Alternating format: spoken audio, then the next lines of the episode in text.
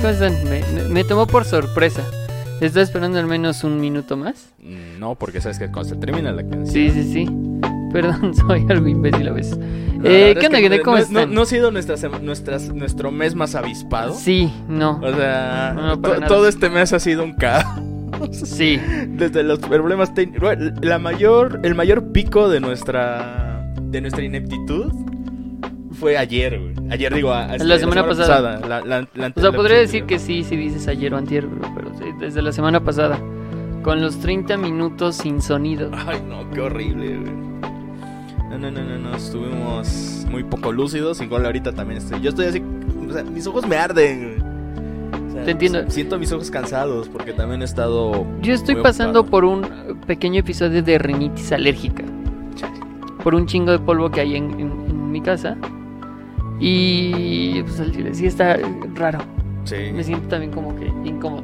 Sí, yo ahorita no tengo tanto problema con eso porque es que aquí siempre hay polvo por la pinche alfombra. Sí. O sea, no de hecho, antier aspiré. Sí. Fue como de. ¡Ah! ¡Polvo estúpido!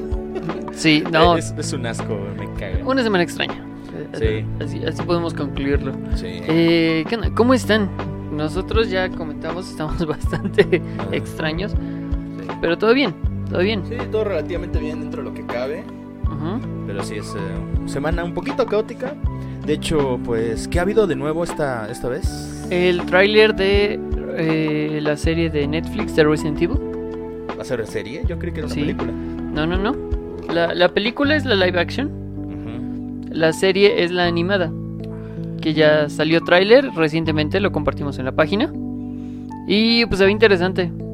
Sinceramente me gusta mucho que quienes estén como protagonistas sean Leon, Claire Ok, van a y ser- al- alguien se me está olvidando. Pero no estoy seguro. Eh, eventualmente.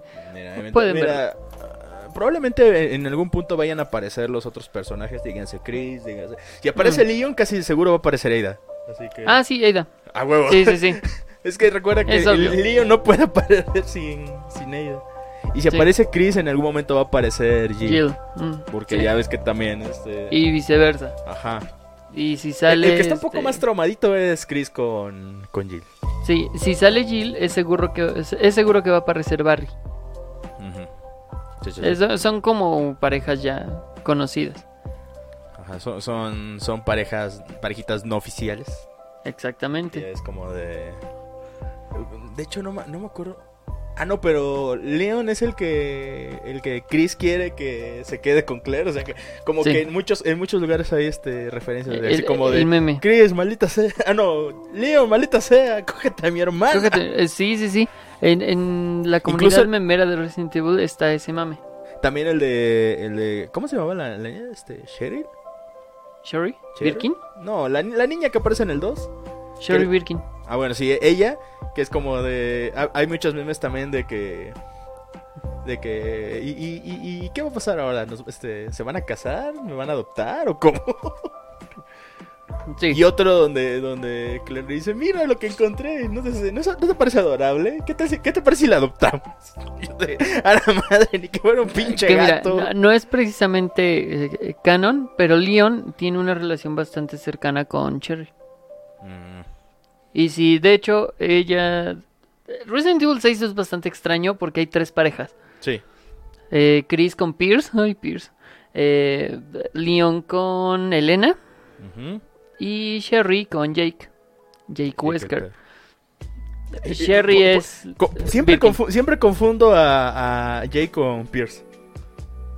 Porque sé que en el 6 aparece el hijo del, del Wesker y es. Wesker, es- tástico. sí, sí, sí. Pero, pues, Pero sí, ahí. ell- prácticamente los emparejan ellos dos. Al hijo de Wesker y al Bueno, es que son hijo de Birkin. jóvenes. Ujú. Porque hasta cierto punto, qué bueno que hayan hecho que pasara el tiempo y, y, She- y Sherry no se quedara siendo una niña. Ya lo ves en el 6 y ya se ve adulta. Es como, Sí. ah, mira, el tiempo sí pasa en este desmadre. Tendría que, porque todos, bueno, todos van envejeciendo. Sí. Pero alejándonos un poquito del tema de Resident Evil, pero no tanto de los zombies, también se estrenó Army of Death de Zack Snyder en Netflix, no lo hemos visto, espera, bueno, yo espero verla pronto porque pues sí me interesa. Me gusta ese tema de los zombies. Yo odio los zombies, pero pues tampoco estoy así con- estoy Estoy en contra de ver una película de, de De zombies. zombies. Sí. Al menos que sea algo de The Walking Dead. Ahí sí. Mira, hay un tigre zombie. Fuck it. Este, y o- otras cosas que hayan pasado, pues en los cómics. Ah, es- esto es bastante interesante. En uno de los últimos cómics donde apareció el, el Doctor Manhattan, auguró que iba a haber como una mezcla de universos, que al parecer está programada para 2030 aproximadamente, pero no nada más hablamos del multiverso de DC, sino que el universo de DC, el multiverso de DC con el multiverso de Marvel Oh, podríamos estar ante las puertas de un nuevo crossover. un nuevo Amalgam. Exactamente. Eh, ya se están dando como algunas pistas. Una de estas cosas eh, probablemente tenga relación la pelea que están teniendo los X-Men contra los, este, los Cuatro Fantásticos. Además de que en... ¿Recuerdas que DC sacó este, DC Rebirth? Marvel acaba de sacar mm, eh, Avengers Reborn. No. Marvel Reborn, algo así. No, no recuerdo bien el título. Pero en este universo nunca existieron los Vengadores. Sin embargo, hay un grupo que toma lugar de la Liga de la Justicia, no de los Vengadores, de la Liga de la Justicia. Ok. Hyperion, en la cabeza del equipo. Me parece que es Hawkman, el que está como Batman.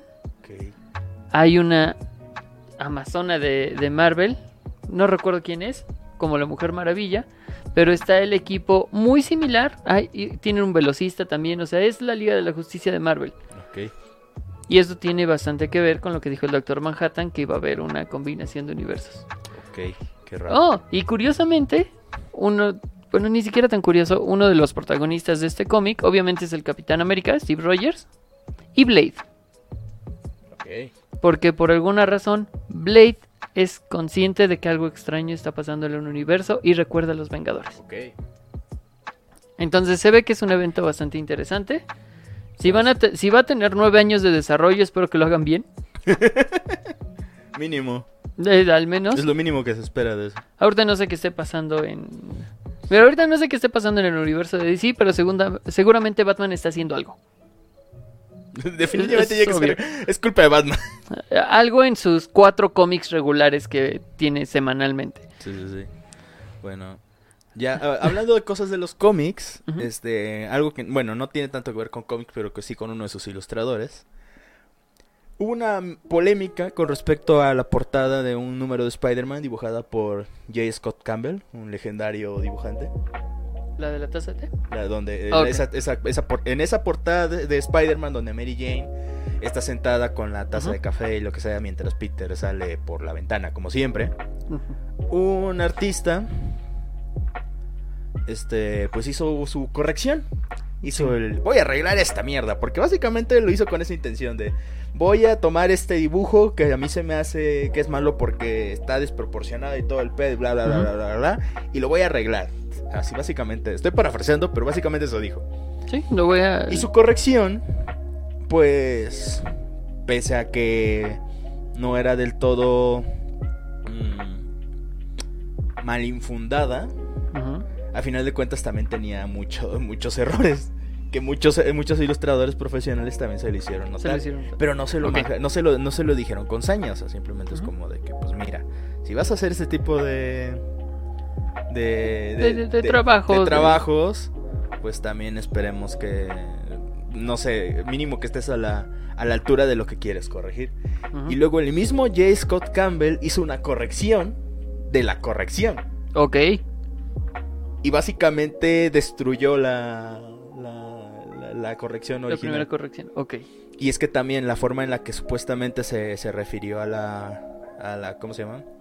A la ilustración original de, parte de, de dicha artista fue también con mucha mala, mala hazaña, porque ya, ya ha habido mucha, mucha controversia en Twitter y en redes sociales con respecto a, a atacar artistas por su forma de dibujar y todas esas cosas, así que no, que está sexualizado, no, que está mal proporcionado, no, que esto, no, que lo otro, sobre todo con los asiáticos. De hecho, también eso, eso es un tema aparte, pero se volvió muy, muy controversial en su tiempo la cuestión con el acoso a los artistas asiáticos, pero bueno. Volviendo a Scott Campbell, él así como, él, él incluso lo decía en su, en su post, decía, este, así como esta dicha persona hizo una corrección que nadie pidió, yo le voy a hacer una corrección a ella que nadie pidió. Básicamente le, le- le pagó con la misma moneda. Sí, sí. Y, y, y destruyó el primer, la primera corrección diciendo, pues mira, el problema, que- problemas anatómicos, esto, esto, esto, esto. Problemas de composición, esto, esto, esto. Perspectiva, esto. O sea, intentando corregir un profesional también. Sí. Entonces como de... Yo, por ejemplo, la- hasta donde recuerdo, porque no vi mucho de, de- de este pedo, fue que lo que quería corregir era principalmente la sexualización del personaje. Supuestamente. Que, bueno, también habría que Y la aceptar- pose un poco extraña porque también es, eh, Cam- Campbell tiene la tiene la costumbre de hacer poses exageradas, pero es para enfatizar la este, la estilización que él maneja. Mm, es como reclamarle a Ramos por su estilo. Así dibuja. Así es, es, es su, su- su estilo completamente. Entonces, por ejemplo, de esto ya me había informado un poquito, pero de algunos otros asuntos. En el sentido de que hubo también otro dibujante que también fue muy criticado, pero ese sí le llovieron por todos lados, pero un- por una portada que había hecho como 10 años antes, que es la de Spider-Woman, en la que está como Ah. subiendo, que esa está casi cerdísima. Sí. Eh, sí, porque básicamente Es- parecía body paint. Este, eh, pero la cuestión es esta. Ese dibujante, si mal no recuerdo, es Milo Manara. Creo que es, sí. un, es, un, di- es un artista y dibujo erótico. Y entonces hubo muchas, este, muchas críticas de que dicha pose no era posible, bla, bla, bla, bla, bla. Y luego al final es como de... Incluso gente real, cosplayers, no cosplayers, gente reprodujo esa pose para Milo decirle- Manara, tienes razón. Sí, yo lo recuerdo porque primero yo lo sigo en Facebook. O sea, vi de primera mano el pleito. Sí. Y él nada más estaba así como de, "Ah, ay, mira, no, mira, francamente no me interesa. Yo dibujo, básicamente, yo dibujo porno y eso es lo que, y eso es lo que reflejo en mi Sí, ilustración. te iba a decir que la mostráramos, pero no. No, de preferencia no. Si pueden, búsquenla.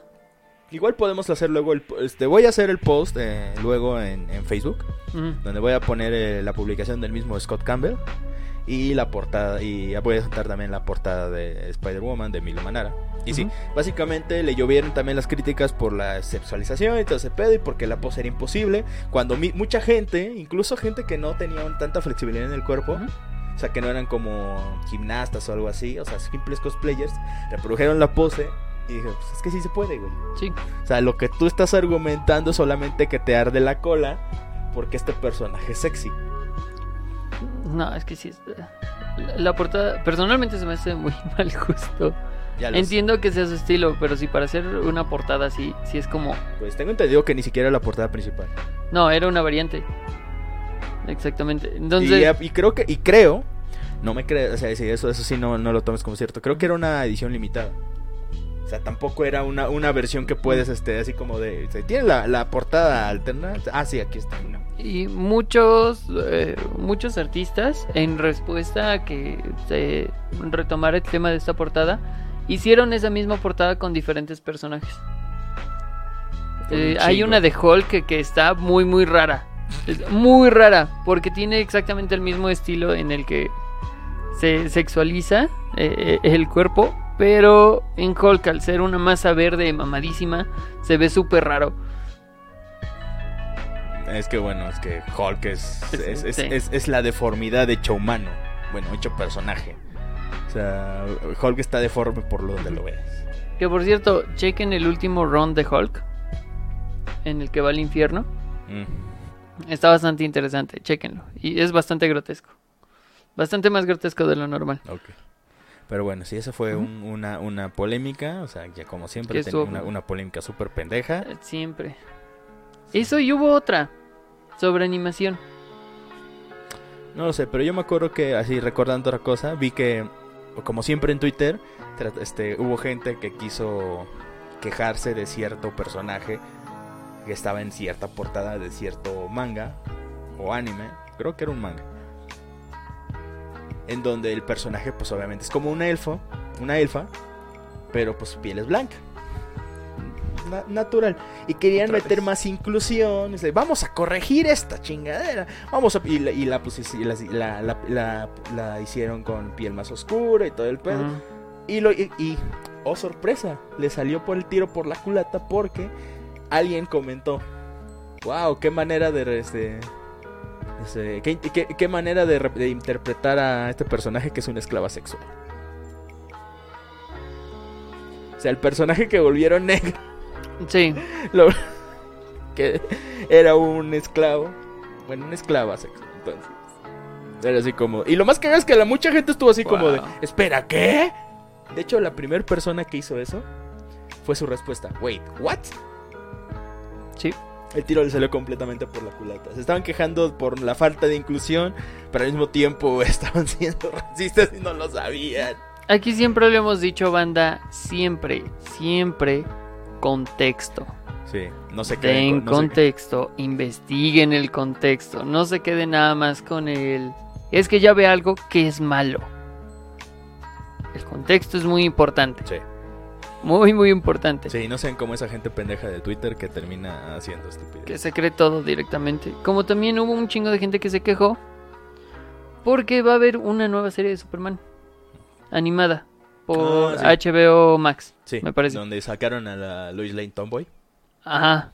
Nada más porque tiene el cabello corto. Ah, no, es porque. No, no, no tanto por el. Es que el diseño sí se ve muy tomboy, pero es como de. El diseño me encanta. Sí. Pero la pregunta sigue: ¿por qué? ¿Por qué un pelirrojo? ¿Por qué Jimmy Olsen es negro? ¿por Porque qué? en la serie de Supergirl ya era negro. Sí, por- desde ahí. Pero Porque por- no tienen alma. eso, eso. Sí, se me sigue haciendo súper extraño. Sí, eh, no digo que sea racista, extraño. se me hace extraño.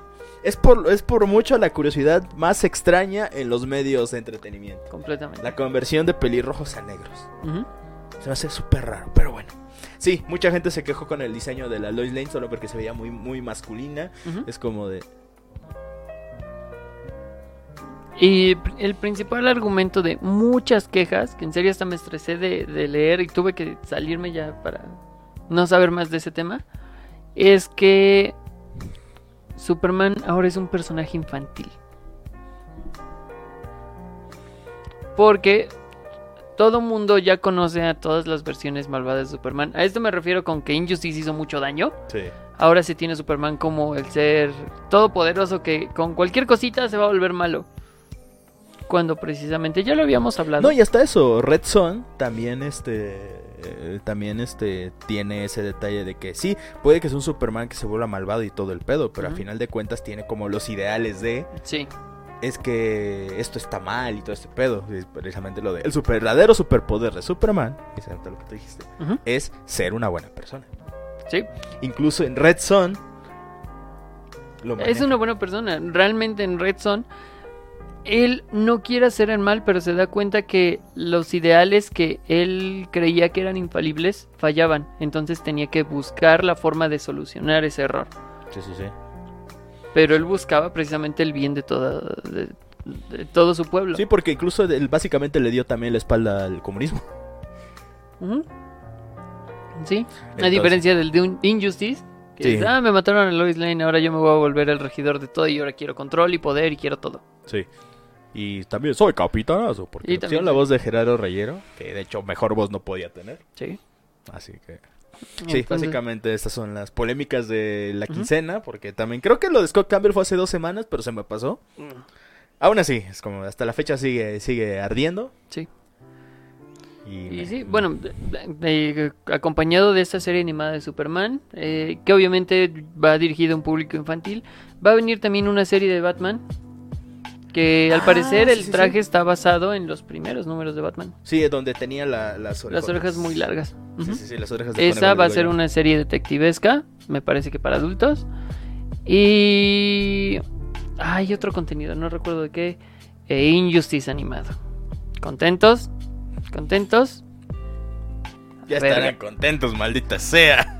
Sí, digo, está chido, es una historia interesante hasta ahí. Hasta ahí. Como tie-in. Bueno, ni siquiera tie-in, nada más como así un Elseworld de una sola mención. Mm. Está bien, ok, está interesante. Superman se hizo malo y eres fascista. Ok, está chido en los juegos. Ya déjenlo ahí, porfa. O sea, güey, en los juegos se agarra a chingazos con Hellboy, con las tortugas ninja, con Rambo. Con Rambo, güey. O Sí, sea, sí, cierto. me, me encanta Injustice porque es el fanfic perfecto. Es como, y luego llega Rambo. Y, o sea, es como, o sea, me imagino Injustice un güey jugando con sus figuritas. Sí, sí, sí. O sea, es lo que yo haría. Podría tener la introducción del primer Super Smash Bros. Tal vez, o incluso de alguna caricatura, o incluso de la caricatura de los noventas. La Superman, la serie animada. No, sí. Y poner a Rambo ahí de paso. Y a las tortugas ninja, y a Hellboy, y a Spawn, Sí. y a todos esos cabrones. Es como lo que va a pasar ahorita con ah, Warner. de hecho, con Space técnicamente- Jam, Space Jam 2. Ajá. Así de te vamos a mostrar todo lo que podemos usar. Sí, básicamente. Injustice. Y Injustice es básicamente el Smash de, de Warner. Sí. Pero bueno. Hablando de cosas pesadillescas. Sí. Vamos al tema porque ya nos llevamos media hora con, con las novedades. Con lo que pasó esta semana. que pasó Sí, esta bueno, semana y como, habrán visto, vamos a hablar un poquito de creepypastas. Así es. Y básicamente también un poquito de es- cómo era eh, cómo era internet hace unos años, porque yo también me acuerdo. En el auge de las creepypastas, a mí me tocó aproximadamente en 2007, Ujú. en- de 2007 en adelante. Porque ahí conocí ya las este las este creepypastas de el- las clásicas Jeff the Killer, Smile Dog, Sonic.exe, Mario.exe, videojuego.exe. Este bien puede ser déjenlos chaburroquear. Sí. ¿Ok? Sí, porque también, así como nos estamos remontando a una época temprana, entre- muy, tem- muy entre comillas, de YouTube, Ajá. porque en aquel entonces YouTube no era lo que es ahora. O sea, era completamente diferente. YouTube ahora es un monstruo completo. En ese entonces era un huevito de monstruo. Sí. Era, era como el, Godzilla, el Shin Godzilla. ¿Shin Godzilla? Ajá. Ah, ¿Ya los que van saliendo de la cola. Sí, ya ves que, ya Sí. ves que primero es como una larva Godzilla Ok, y va ya, ya, creciendo ya. hasta que se hace el Godzilla grandote. Eso era YouTube en aquel entonces. Ahorita ya es el Shin Godzilla, no nos falta lanzar el rayo atómico del culo. Sí, a menos que esa sea la desmonetización. probablemente. Pero sí, este. En aquel entonces internet era un poco más. este, Caótico. ajá, era más caótico y hasta cierto punto la, la. la- Bueno, no la originalidad, pero sí la creatividad se derrochaba en cada uno de sus, de sus ámbitos. Y las creepypastas fueron ese. ese boom. Porque nacieron historias muy, muy buenas. Y también como el internet ya era de más fácil acceso, pues cada vez más gente encontraba cada vez más cosas y se daba cuenta que ahí podían poner sus creaciones y hacer un mundo en este alrededor de. Prácticamente eh, hay gente que puede vernos y que nunca conoció el, el nacimiento de sus creepypastas, que ya no le tocó. Que ya probablemente le tocó, ya cuando tocaron una, una, una computadora con internet, ya Los creepypastas ya estaban ahí y ya estaban súper bastardizados. O sea, probablemente tengan 15 años esas personas. Tal vez, o sea, yo me acuerdo que cuando, o sea, al principio Jeff the Killer era como de uno de los, una de las este, historias pioneras. Pero ya de un tiempo para acá ya estaba Jane the Killer, el hermano de Jeff the Killer, el perro de, Jane- de Jeff the Killer que resulta que Yo era juraba que Smile Dog era el perro de Jeff the Killer. No, pero le, le, le dieron una mascota y luego Slenderman contra Jeff the Killer. Es como, ¿quién Sí. ganaría en una pelea entre Slenderman y Jeff the Killer? Ok, pues aquí Slenderman, quiero preguntarle a las personas que están viendo si ustedes recuerdan alguna creepypasta que les haya dejado como un- una pequeña duda o tal vez miedo. O- Porque O, o una secuela de algún tipo, Ajá, o sea, que lo que los hizo sea. que una, una así que literalmente no los dejó dormir la noche en la que la iba a decir trauma, pero así. trauma suena muy fuerte. Ajá. Pero Por- sí o sea, puede una ser. secuela de algún tipo. Dígase Ujú. que esa noche no durmieron. Dígase que creyeron que era real. O sea, les dejó la espinita de que, ¿y si, si sí es cierto? Sí. O algo. O después de eso se empezaron a. a- o sea, es- es- las creepypastas los impulsaron a crear algo, etc. qué sé yo. Sí. Yo voy a ¿Por qué contar una experiencia muy, muy, adelante. muy peculiar con Slenderman. No por nada fue mi, mi- probablemente mi, mi, mi ser de creepypasta favorito. Ujú. Pero también es porque me marcó, me- ese sí me traumó, culero en su momento. Porque yo tenía un, un cuate hace varios años, yo estaba, en estaba entrando en la universidad en el 2009, prox- no, 2000 2009-2010. Ujú. ese güey me presenta la, la- el- la cosa de Slenderman, pero no me dijo el origen real de Slenderman. Me lo contó, es como de, mira esta foto, güey. Es que existe una cosa llamada Slenderman, güey, y pasa esto, esto, esto, esto y esto. Fuck, ok. Y luego me pasó este, un los videos de Marvel Hornets. Ahí fue donde valió vergas todo. Ahorita explicamos qué es eso. Sí. Tú continúa. Resulta que las personas que experimentaban este, este, apariciones de Slenderman presentaban una, una sintomatología.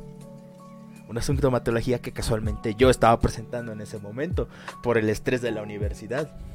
Porque fue cuando rompí mi récord de cuatro días seguidos sin dormir. Sí. Y me preguntaron, oye, ¿y no tuviste alucinaciones? Dije, dije que no dormí, nunca dije que fuera bonito. sí, fue, fue muy traumante en su momento. Sí me, sí me partió, me partió la salud bien jodido. Me imagino el, el chingadazo que debió ser eso. Sí, sí, sí. Y, y era tanto el estrés que yo sentía, tanto por todo lo demás, que la zona donde yo vivía, como era en Jalapa, yo vivía cerca de la, de la normal. Y pues por toda esa parte hay muchos árboles. Casi, Sí. casi, hay una parte de, una parte que casi parece un bosque por donde yo tenía que pasar. Y pues obviamente salen con la mamá de que Slenderman se aparece en los lugares con árboles y bla bla bla bla bla. Y yo así como de puta madre. Pero porque el otro hijo de puta me lo vendió como si fuera real. Nunca te digo que era de internet. Nunca me dijo que había surgido por esto, esto y lo otro. O sea, me lo vendió como, como si fuera real. Y como él sabía que yo en aquel entonces no, no investigaba mucho de ciertas cosas, pues obviamente se, sal- no, salió de las manos y terminé súper traumatizado. Esa, esa fue probablemente el mes y medio más jodido de mi vida. O sea, mes y medio estuve Sí. con eso. Desde una semana, tal vez dos semanas, pero mes y medio. Es que también te digo, el, pro- el problema estaba en que yo no tenía tiempo para investigar esas cosas. No tenía tiempo para, decir, para, in- para inve- indagar quién es Slenderman y todo este pedo. Y entonces sí, la, la cosa se puso muy fea. O sea, digo, o sea, era tanto el trabajo que yo tenía que entregar para la escuela que estuve cuatro días seguidos sin dormir. Lo cual obviamente me jodió. Una, una noche que... Y eso fue por trabajo. Una vez tenía tanto miedo que no pude dormir esa noche del puto miedo. Wow. Y sí, o sea, y, y te digo, la sintomatología que se, que se mostraba en Marble Hornets era como de pérdida, par- pérdida parcial de memoria, este, migrañas, inso- insomnio, alucinación, todo eso. Y todo eso yo lo estaba sufriendo desde antes, entonces como de, Sí, sí, sí, por puta madre, por el estrés. Entonces obviamente eso me jodió súper cabrón. Ya después, manda a la verga ese güey. Güey, eso no Porque se es como hace. le dije, güey, no mames, güey. No. Es que el el otro sí se pasó de verga. No, es que sí, ya es odio. Sí, No, eh, odio jarocho. No, para colmo el güey era del norte, entonces. Oh, ok. Pinches norte, no es cierto. Sí. Es- no, no pero es sí, el, el güey, pero, pero el güey sí, sí se pasó de verga. Porque precisamente sabía, lo, él, él sabía cómo iba a reaccionar yo y sabía que no iba a investigar porque no tenía el tiempo de. Y eso fue lo que me jodió. Te digo, mes y medio estuve con esa mamada. Y luego yo estaba viendo lo de Marble Hornets porque a final de cuentas me servía como una especie de guía para Mm. saber qué pedo y más o menos tener como ver el modus Eh, operandi ver- ver y ver la cómo experiencia más. prepararte. Ajá. Y, y viendo más o menos de qué pedo para ver si tenía una posibilidad de, de que, de Sobrevivir, que mi, de que mi cordura sobreviviera o yo sobrevivir o si ya de plano está jodido. Obviamente la serie de Marvel Hornets no ayuda en nada. No, para nada. Y, sí, fue literalmente suena horrible. Sí, fue, te digo, el mes y medio más jodido de mi... Bueno, fue un poquito menos de mes y medio, pero sí. Mínimo un mes estuve con un trauma real. Wow. Un trauma real. O sea... No, me imagino que Cabrón. aún lo tienes así como una época. Sí, lo tengo como, lo tengo como el peor mes de toda mi puta vida universitaria. Porque sí fue entre el estrés y el pinche miedo. Y para colmo casi me llevo una amiga conmigo, güey. Precisamente mi mejor amiga casi me la llevo conmigo con ese pinche trauma. Y hasta la fecha, este, la última vez que la vi, le dije, güey, ¿te acuerdas de lo de Slenderman? Sí, güey, no mames, ¿qué ha pasado de verga? No, es que sí, en, en su momento todas estas creepypastas, eh, regresando un poquito, una creepypasta es como una leyenda urbana, pero de internet. Sí. Son simplemente este, textos colaborativos que se escribían. Podría escribirle una persona y otra persona eh, colaborar. Este. O alguien lo escribía y lo ponía en otro lado, precisamente haciendo este guiño al copy paste. Ujú, Porque precisamente para eran historias para copiar y pegar en donde tú quisieras. Sí, Por eso el completamente. término creepypasta. Bien, Gracias por, por la anotación. Aquí podemos encontrar muchísimas cosas. Podemos encontrar historias, personajes, por ejemplo, diarios, que aunque parezca o el término creepypasta suene viejo, porque lo es, Sí, lo es. lo seguimos viendo hoy en día. Sí, ahorita ya más bastardizado, como lo dije la otra vez. O sea, ya, ya, te- ya, ya hay como un creepypasta verso. Sí. Y es una cosa, es como el smash de los creepypastas y es una cosa horrible. Incluso esto ha alcanzado el punto en el que Slenderman, creo que es uno de los exponentes más grandes, al menos yo fue del primero que me enteré, Sí. que era como creepypasta. Afortunadamente yo sabía que era una creepypasta. Sí. Entonces cuando lo vi fue como de, ah, como no me llamaba tanto la atención fue de, ah, ok, chingón. Y después yo me vengo enterando, ok, ya hicieron juego de esto. Ah, sí. Ok, ya hay clones del juego de Slenderman. Entonces llegó un punto en el que te decían, ay no, es que es un juego como de terror psicológico en, en el que tienes que escapar de una criatura. Puro no, te decían, es este, es como Slenderman. Así como nació el subgénero de roguelike. Este... Ese sería el Slenderlike. Ajá, Slenderlike. Sí, es- esos tipos, esos juegos de encontrar cosas. Ah, mira, Sergio, Sergio Rojas, una cultura de la creepypasta. Básicamente, Sí. sí, saludos el Sergio Rojas. Sí, básicamente se, se convirtió en una subcultura la cuestión esta de las creepypastas porque pues la gente empezaba a escribir sus historias y, y, y hacía sus propias creepypastas en base a personajes ya existentes y otras que iban haciendo en base a alguna otra situación. Por ejemplo, lo que tenía de Slenderman es que habían este, tomado algunas cuestiones este, históricas y las relacionaron para que pareciera que era un mal aún más antiguo y todo el pedo. Sí, y eso aumentaba su misticismo. le daba un mejor sabor, Exacto. prácticamente. Entonces, al darle historia, te daban a entender como de, es que no me lo estoy inventando, es que ya se habla de esto desde antes, Sí, sí, sí. pero nadie sabe qué es. Ahorita ya sabemos por las fotos, pero pues es, Exacto. es pura colaboración, Sí. muy chido. ¿Qué te digo? Ahorita evoluciona. Había visto que de las creepypastas había como cuatro tipos, que era de leyendas urbanas, Sí. videojuegos malditos, Sí, clásicos. los diarios, Ajá. que por ejemplo de los diarios, ahorita lo podemos ver hecho de muy mala forma con Carlos Name, Ah, Name? sí. Que ese güey así de, ay, es que están pasando cosas raras en mi casa y estoy viendo sombras y escucho pasos, Sí, que sí, la sí. chingada y ahorita, hey, entra al área 51. Ya, murió el chiste ahí.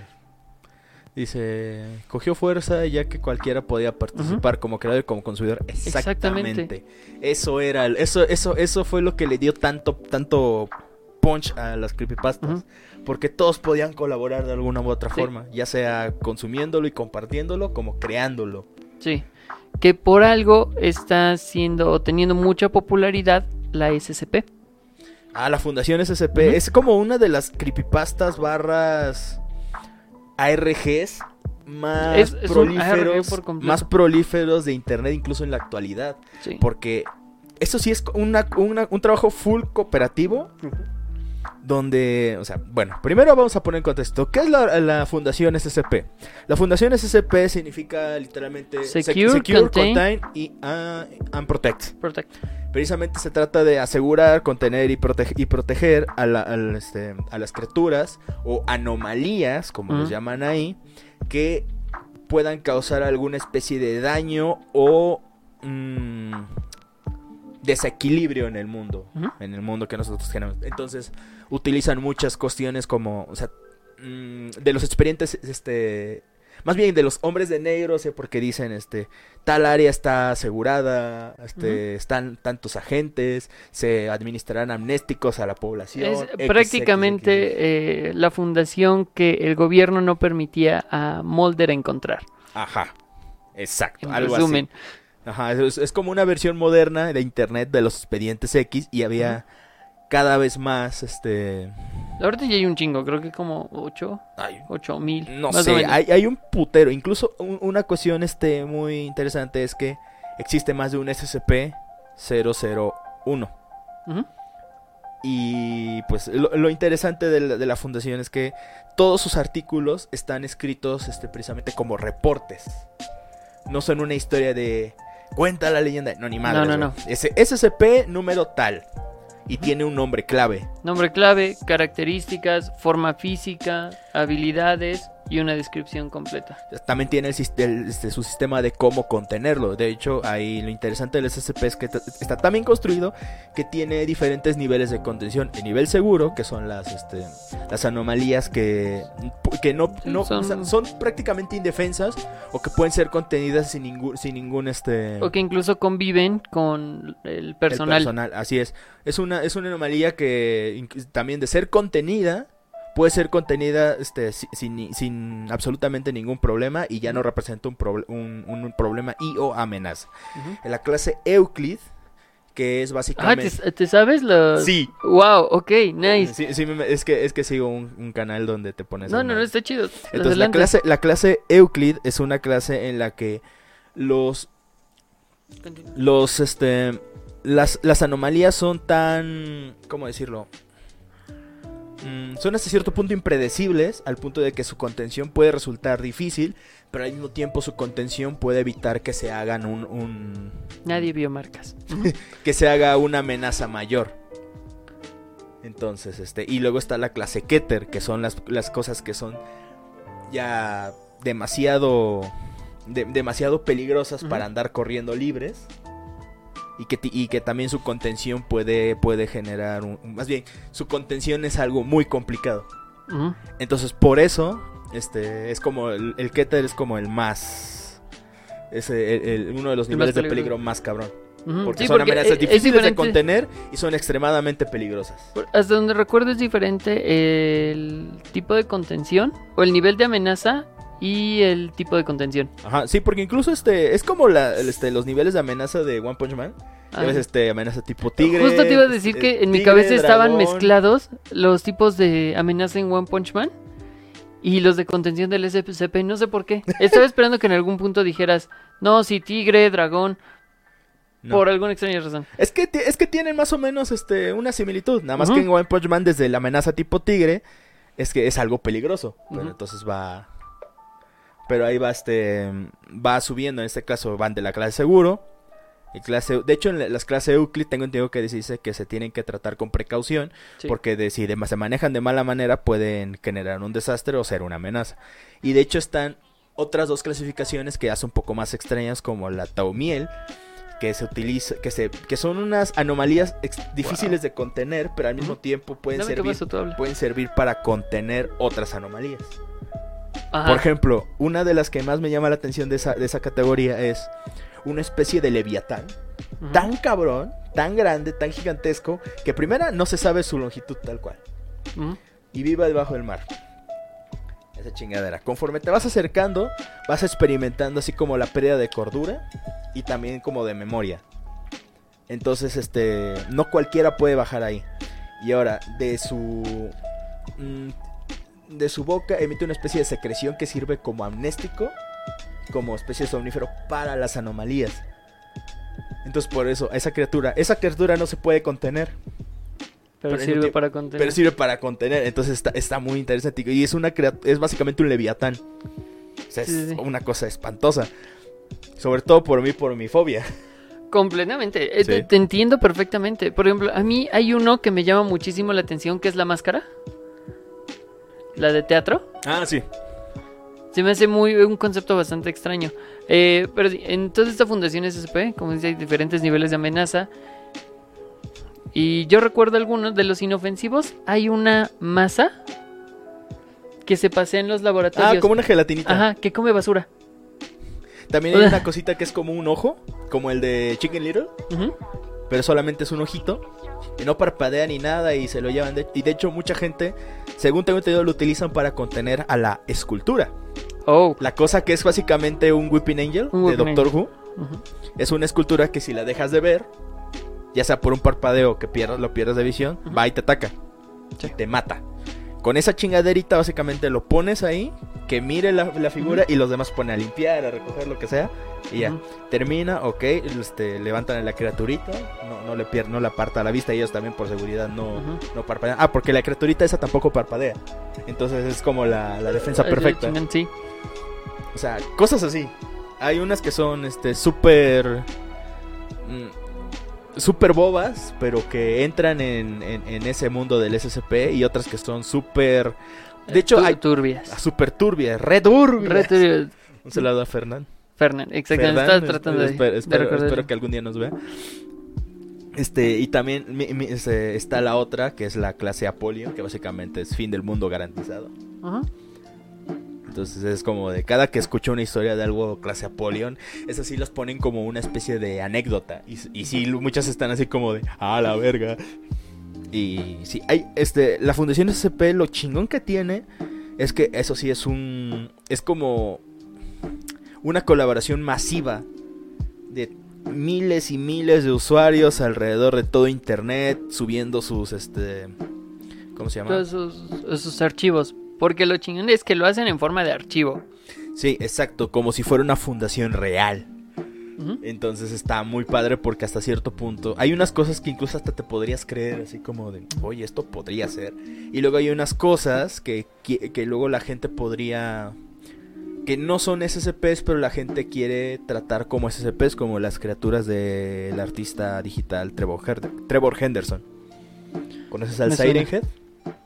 Oh, claro, sí, sí, sí. Esa madre es de ese güey. Sí, sí, sí, las antenas de 5G, ¿no? Sí, no, es otra cosa. pero, Sí. basi- pero básicamente, este. Es este.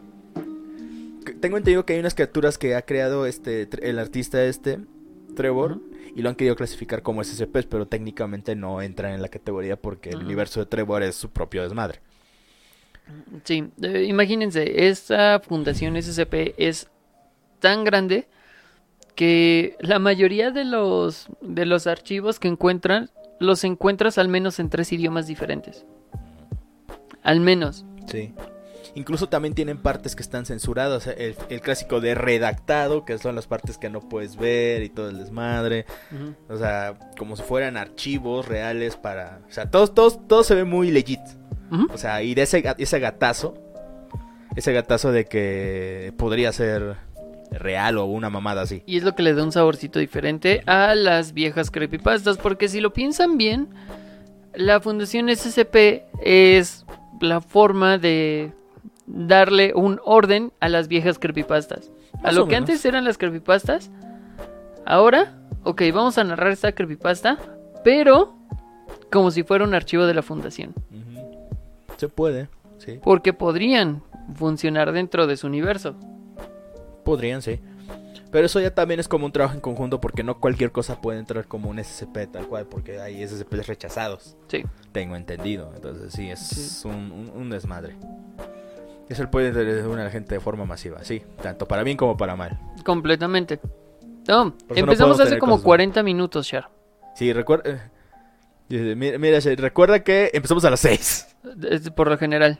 por lo general. Y ahora sí hablamos desde el principio. Sí. Entonces, todo bien. Eh, sí, y él solo se recula. Exactamente.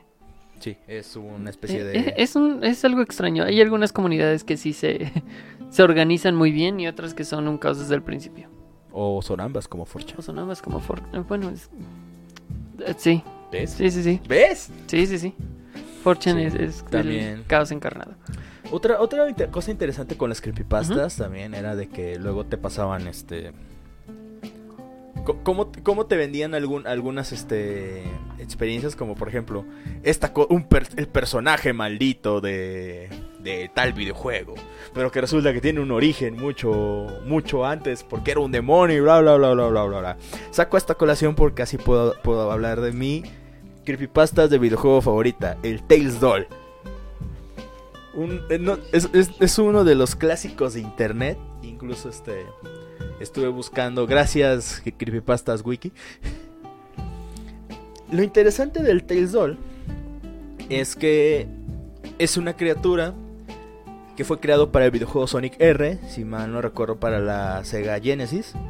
Era un juego de carreras de Sonic. Y el Tails Doll básicamente iba a cubrir el, el, el- el papel de... Así como estaba Metal Sonic, que era una contraparte mecánica de, de Sonic, pues sí, este, el Tails Doll iba a ser básicamente su equivalente. Que era un Tails con que se veían los retazos, bueno, no, las costuras y tenía una, ajá, tenía una antenita con un rombo rojo, el cual brillaba. Y pues el, el- este, en el juego se movía así como flotando. Como y un como que se tambaleaba. Ajá. Y flotaba, o sea, no, no corría ni nada. Entonces, se... mm, Parte de la creepypasta corría de que el personaje estaba bloqueado y a la hora de desbloquear el personaje, el Doll te... O sea, te maldecía y te mataba después de eso. En la vida real. En la vida real. Este. También. Se volvió más o menos popular porque dicen que en un lugar de Estados Unidos un niño junto con su amigo están jugando el juego. Cuando se va el amigo, este, el niño se queda solo porque quién sabe que hay un personaje que le falta por desbloquear, el cual, este, pues, este, sa- sabe que está, pero no lo puede desbloquear hasta que por fin lo desbloquea. A la mañana siguiente, la mamá llama al niño y no, no, no, no, no responde. Cuando resulta que va a su cuarto, el niño pues tenía espuma en la boca, está, ya tenía horas muerto. Y, y estaba este, creo que escrito con su sangre la frase Can you feel the sunshine? Que es el nombre de la canción del nivel del Tales. Ok. Y de hecho es una canción muy alegre. Cosa, La ya sabes, la- irónica. La, ironía. sí, sí. Entonces, a partir, se dice que a partir de ahí, el Tails Doll fue liberado. Ok. Lo interesante de esto es que pudo haberse quedado así, un personaje dentro de un videojuego que estaba malito. Pero alguien dijo, no, esto no es, esto no es suficiente. Hay que hacerlo más denso. Sí. Ah, mira. Dice, vamos a cortar un momento y dice, el lado del, este, el lado del Macharit dice, creepypastas así de enlazados, chidos son los de The Holders, no sé, ya hablaron. No. Yo apenas, apenas lo descubrí. De hecho, ahorita si quieres podemos Esos hablar de eso. no los conozco. Básicamente es una especie de fundación SCP, pero, pero muy a la Lovecraft. Oh, ok. Que hay cosas que so- son como, cierto, son como reliquias que tienen diferentes este este efectos por así decirlo y varios de ellos son como cinco de ellos son como apocalípticos Oh, ok. Sí, creo que sí. Creo haber O sea, recordado. yo un poco apenas de los esto. co- yo apenas los conocí y de hecho me empezó a llamar la atención Claro que ah, son, eh, bueno, precisamente los holders son personas que tienen estos artefactos y tienen la eh, responsabilidad de este, cuidarlos porque si se juntan estos cinco artefactos principales pueden ocasionar X cosa. Mm, No recuerdo si es el fin algo, del mundo. algo o- así porque en total creo que había como 2000 objetos pero Ajá. se perdieron como 1500 y ahorita quedan como 500 y algo pero específicamente sa- se sabe cómo encontrar esos cinco Ujú. Y, y esos, y esos cinco se- que, se, que se pueden encontrar son peligrosos por no sé qué. Algo así. Eh, Sí. O sea, un desmadre. Pero Sí, bueno, sí. volviendo al Tales Después de que alguien dijo, no, esto no es suficiente. El persona un personaje maldito no es suficiente. Hay que ponerlo más cabrón. Y Zack entonces, Snyder leyó la creepypasta y dijo, vamos a ponerle sí, güey, casi casi. más sangre, desnudos y cámara lenta. Chingos de cámara lenta. No, e- esto sí lo quiero leer porque primero no está tan largo el artículo y la verdad es que a mí me encanta de por lo ridículo que es. Ok. Dice, todo sucedió en el año de 1980 en Los Ángeles, California. Allí, cierta noche, la madre de un niño subió a buscar a su hijo para la cena. Como de costumbre, el niño estaba jugando con la Sega Saturn en su habitación. La puerta estaba cerrada y el niño no contestaba, por lo que la madre abrió la puerta y entonces, ahí, tirado en el suelo y con espuma saliendo de sus labios azulados, su querido hijo yacía con las pupilas dilatadas y la mirada puesta en ningún lugar. El niño estaba muerto y el tema Can You Feel the Sunshine se repetía una y otra vez como música de fondo, irónicamente alegre para aquella trágica escena, precisamente lo que les, los que les conté. Ahora, Ahí viene Dice, cuando la policía vino, la madre afirmó con la declaración donde, entre otras cosas, aseguraba que su hijo estaba demasiado tiempo jugando con la Sega Saturn. Además mencionó que su hijo se había obsesionado con la idea de desbloquear un personaje secreto.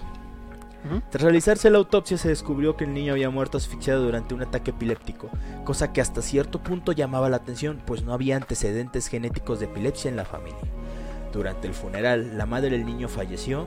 Wow. Ah, no, la madre del niño fallecido, perdón. Ah, ok, yo dije, wow, esto se fue muy No. rápido. La, la madre del niño fallecido siguió la costumbre estadounidense de regalar las pertenencias del difunto a los asistentes, donde el Sega Saturn a un chico que, a- que sabía que había sido el mejor amigo de su hijo. Ya en su casa, el mejor amigo del difunto encendió la Sega Saturn y vio que en este tenía metido el juego de Sonic R. El videojuego, le agradaba, así que no lo quitó y apenas empezó, pudo ver lo último que su amigo había hecho antes de morir, era desbloquear a Tails Doll. Lo anterior, que lo, lo que el último niño muerto hizo fue desbloquear el Tails Doll, se conoció gracias al usuario, Iron 7 Hub, Humby. eso, Eso. Iron 7 Humph, Ujú. quien en un foro de internet publicó la susodicha historia asegurando que él era el mejor amigo del chico muerto.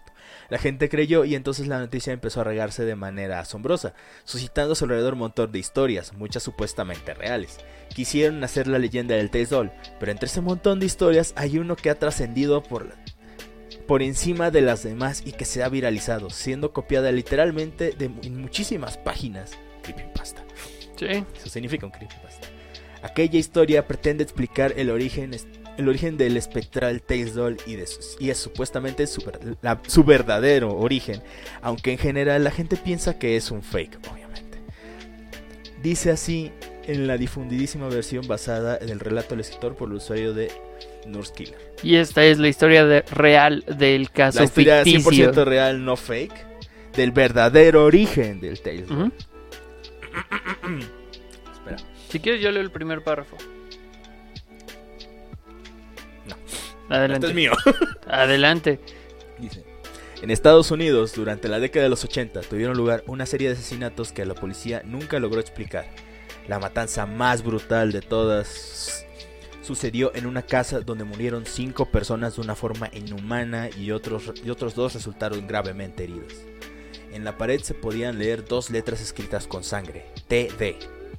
La policía interrogó a los supervivientes para intentar averiguar qué había sucedido.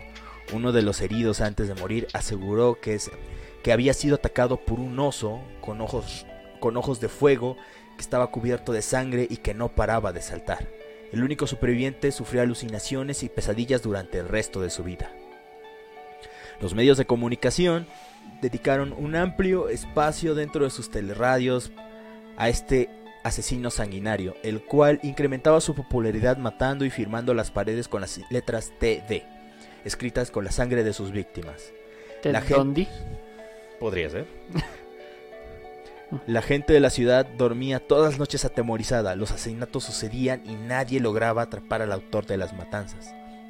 Una noche más, una pareja de oficiales lograron divisar una figura extraña en, en las sombras escribiendo las letras TD en la pared de un oscuro callejón durante el turno rutinario. No dudaron a abalanzarse sobre el sospechoso, pero este se dio cuenta y escapó corriendo. La policía, los policías pidieron refuerzos y lograron seguirle hasta un cementerio cercano gracias a la estela de sangre que el asesino dejaba a su paso. Entre el cementerio, al entrar al cementerio, los, policías no tomaron las debidas precauciones.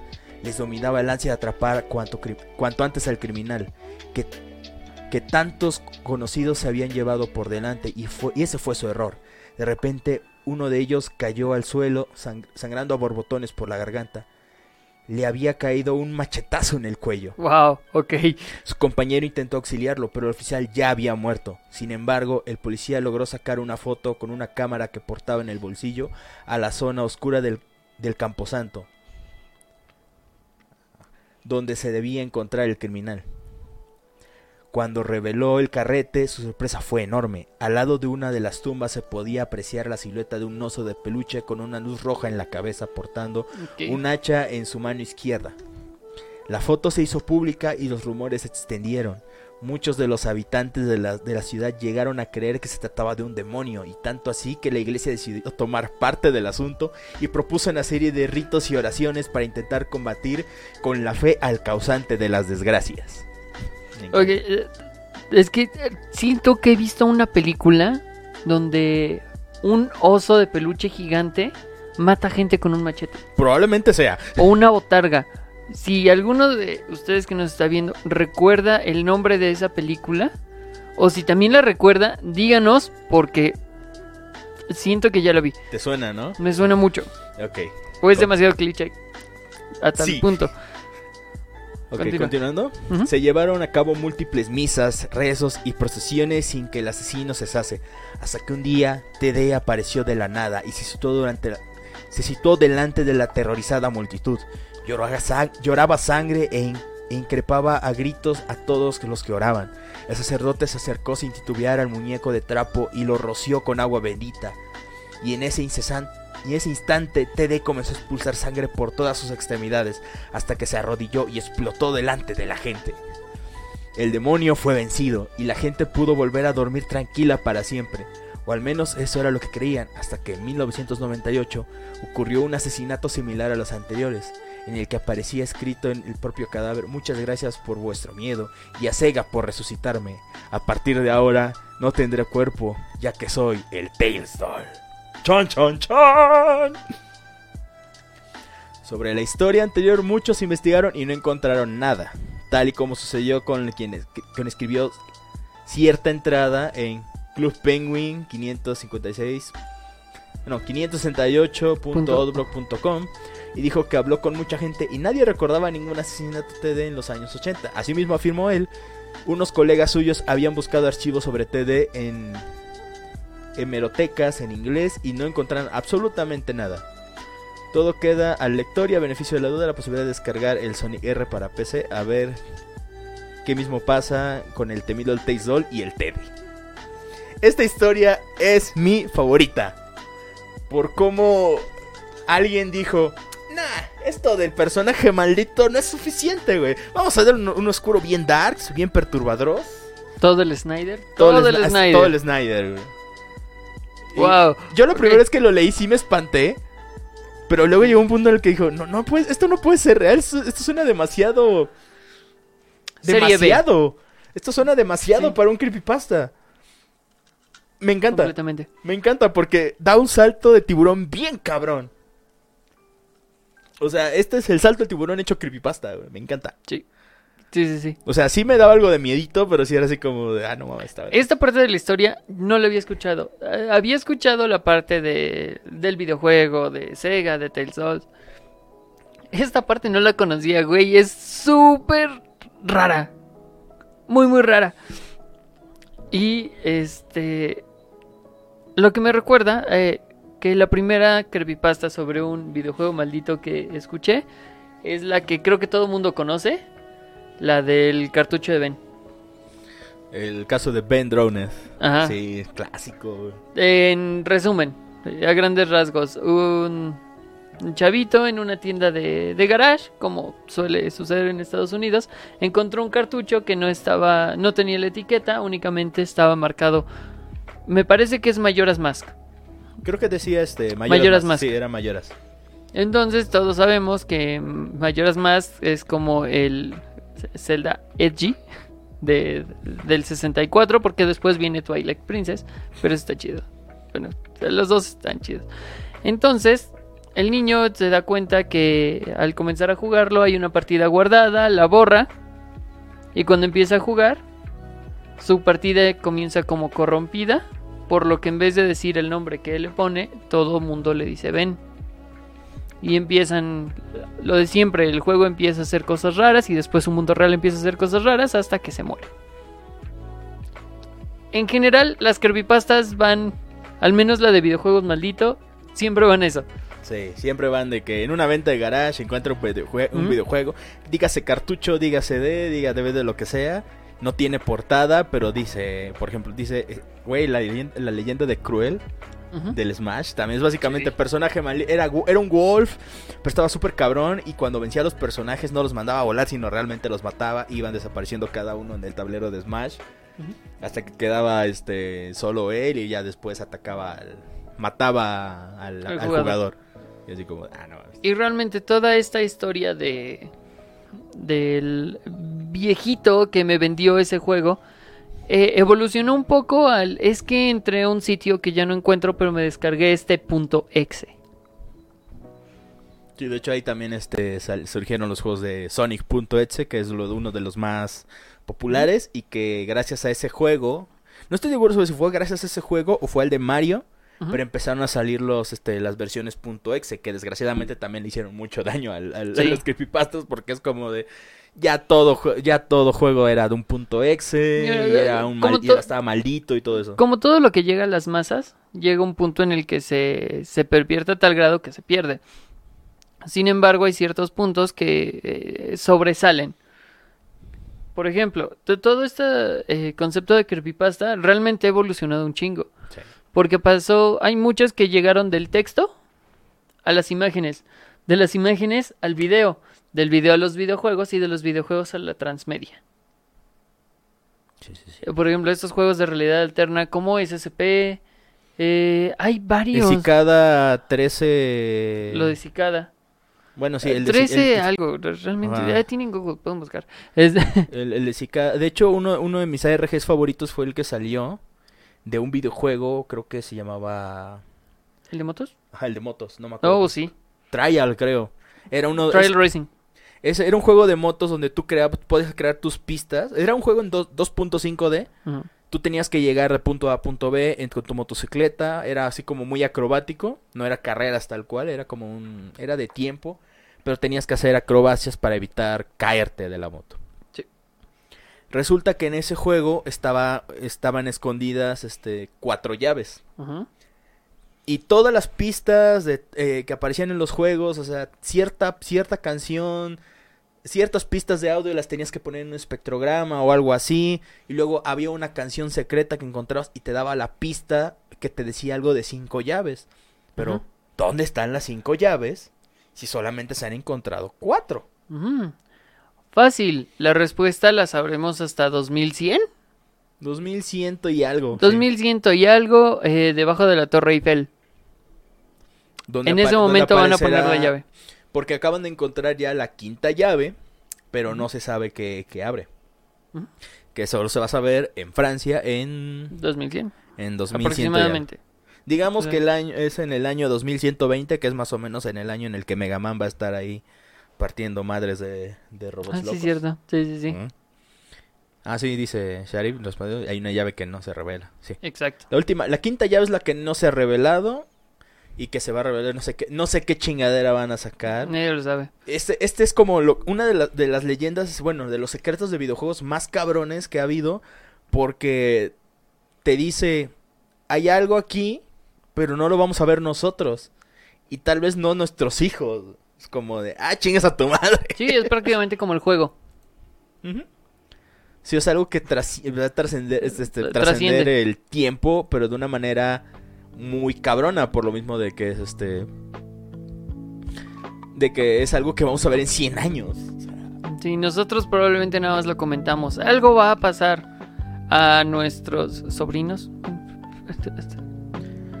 Diría Ah. sobrinos directamente, a las siguientes generaciones. Tal punto. vez. Otro Eh, clásico es de la carrera. Pero esa no es una creepypasta, eso, eso es una anécdota que te llena los feels. Oh. el juego de carreras Oh, es este, sí, del papá. sí, sí. Y, o del papá que juega el 6 de... No, es de- el del hijo que juega el 6 del papá. Del Game Boy, del, del Pokémon azul. Sí, esos no son creepypastas, esas son este, historias supuestamente reales, pero que sí son muy llegadoras. Porque es como... Duele. de, ah, no, más, eh, Duele. no me duele, me quema, me Me lastima. lastima. Sí, por ejemplo, lo que menciona Laos, eh, Sharif, es un juego. No recuerdo si es un Need for Speed. No, Según yo, sí.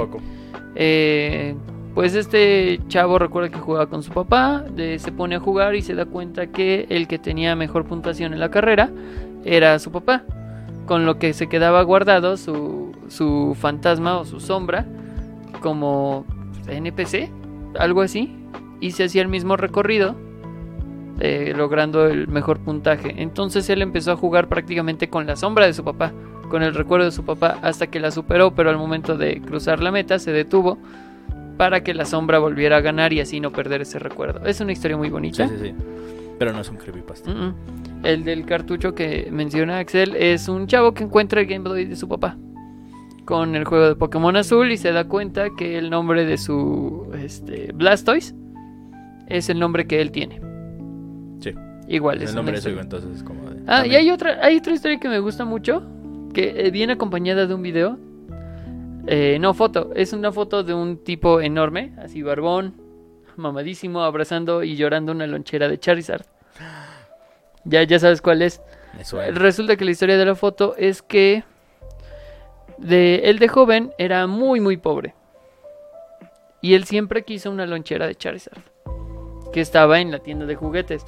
Nunca pudieron comprársela. Entonces su esposa, ya en ese momento, la encontró por internet, se la compró y se la regaló. Y esa fue su reacción.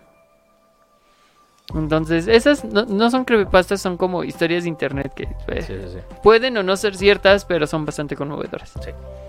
Pero bueno, volvamos, volvemos a los creepypastas. Sí, a las Para creepypastas. no romper el... Otra vez. Otra vez.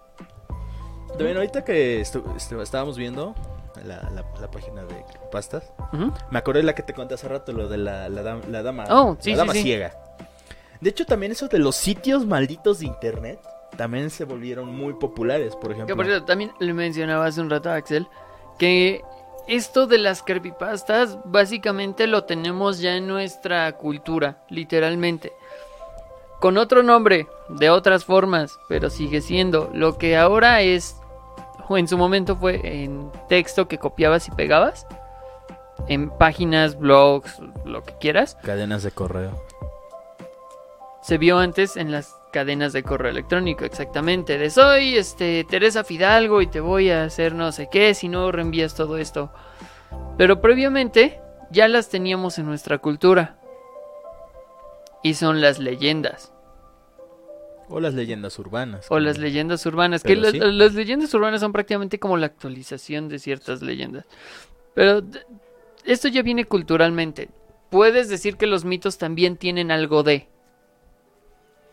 Es que a final de cuentas las leyendas este, están basadas en, en, en algo de la realidad, precisamente. Esa es la definición de, de leyenda. Entonces, por eso es que también las cuestiones como las creepypastas, hay, hay algunas que sí te puedes llegar a creer, o mínimo te levantan la espinita de que, uy, sí, sí, cierto. Exactamente, por ejemplo, si no existiera internet o una forma de saber si la historia es cierta o no, el asesino TD puede que si se hubiera o no hubiera información que nos lo hayamos creído, que realmente existió y así es como funcionan las leyendas. Sí. De esa misma forma, es un relato que pasa de generación en generación. Sí. Y pasa lo mismo aquí, nada más que ahora es copiar y pegar Y hacer videos en YouTube de y hacer eso. videos. Y hablando de YouTube, ¿te acuerdas del usuario 666? No. No. ¿No? No, no, no, no, no. Cuenta. No mames. Porque no tengo ni idea. Eh, bueno, así como lo de- es- estamos hablando de los sitios malditos, como el de Blind Maiden, había la leyenda, obviamente, la creepypasta, de que había un canal de YouTube maldito. Que este era el usuario 666. Ujú. Antes los canales de YouTube eran muy diferentes, este, parecían más una página web que un, este que lo que son ahora. Entonces en, en, este ese- había un video que de hecho voy a ver si lo comparto al rato en, este en Facebook Ahorita lo buscamos. Para compartir para que para que lo vean. O sea, en aquel entonces supuestamente si ponías en este buscar en usuario 66 o user 666 este le dabas enter varias veces porque al principio te decía que no había ningún usuario con ese título. Le dabas buscar varias veces y poco a poco como que se iba corrompiendo el sitio. Las imágenes, las miniaturas no se mostraban este, y empezaba a cambiar, a ton- ton- tomar una tonalidad roja. Y, ya luego ya encontrabas el usuario, le daba clic. Y pues es también uno de esos este, donde es como el cursor tracking, o sea que mueves el cursor y como que la cámara, la grabación lo sigue. Y ahí empieza a reproducir, este, se empieza a reproducir un video, que es como el video, el tráiler del canal. Y empieza a reproducir un, un, un video y entonces este, pero resulta que la persona sí quiere salir y no y no puede quiere apagar la computadora pero no le deja y entonces anda así como diciendo verga qué hago y luego sale algo de la pantalla y mata a la persona que estaba grabando. Sí. o sea y sí y sí era así como de ah no mames está bien verga Sí, sí, sí, porque algo que tienen los creepypastas es que en general están bastante bien redactados. algunos sí los más populares obviamente fueron los más los mejor redactados Por ejemplo, el, el de Slenderman, regresamos a Slenderman porque sí, sí, personalmente creo que es uno de los más grandes exponentes de creepypasta Sí. porque esta película hay, sí llegó como Pitera. como ocho años después pero llegó Oh, llegó bien tarde esa madre, Sí. pero sí, o sea, regresando con Slenderman, precisamente tomaba esta credibilidad, una porque estaba bien redactado y otro tenía pruebas. tenía, o sea, hicieron, o sea, el concurso de, de- de donde surgió, porque para los que no sepan, es- el Creepypasta de Slenderman surgió por una, una convocatoria en el blog Something Awful. Era, bueno, más bien en el foro, perdón. Y en este foro la temática era crear a su personaje de Creepypasta. Entonces el, el creador de Slenderman pues hizo bien su tarea, básicamente. Hizo montajes, hizo esto y lo otro, y construyó la leyenda y se dispersó tan cabrón que es lo que conocemos ahora como la leyenda de Sí. Slenderman. Fue lo que me causó ese mes y medio de terror y, y, y suplicio. Y pantalones húmedos. Mira, dice los Minecraft. Ah, Con Minecraft también llegaron algunas. la más como conocida fue la de, la de Herobrine, sí, sí, sí. Que según esto es un personaje que te aparece aleatoriamente en Minecraft. Que es el espíritu del hermano de Notch. En este. dentro del juego. Sí, supuestamente. Y de hecho luego se, se hizo tan grande eso que los mismos creadores, este, ya el mismo estudio de, de Minecraft, este, en cierta actualización puso, puso, puso este Herobrine removido. Sí, O sea, haci- haciendo burla.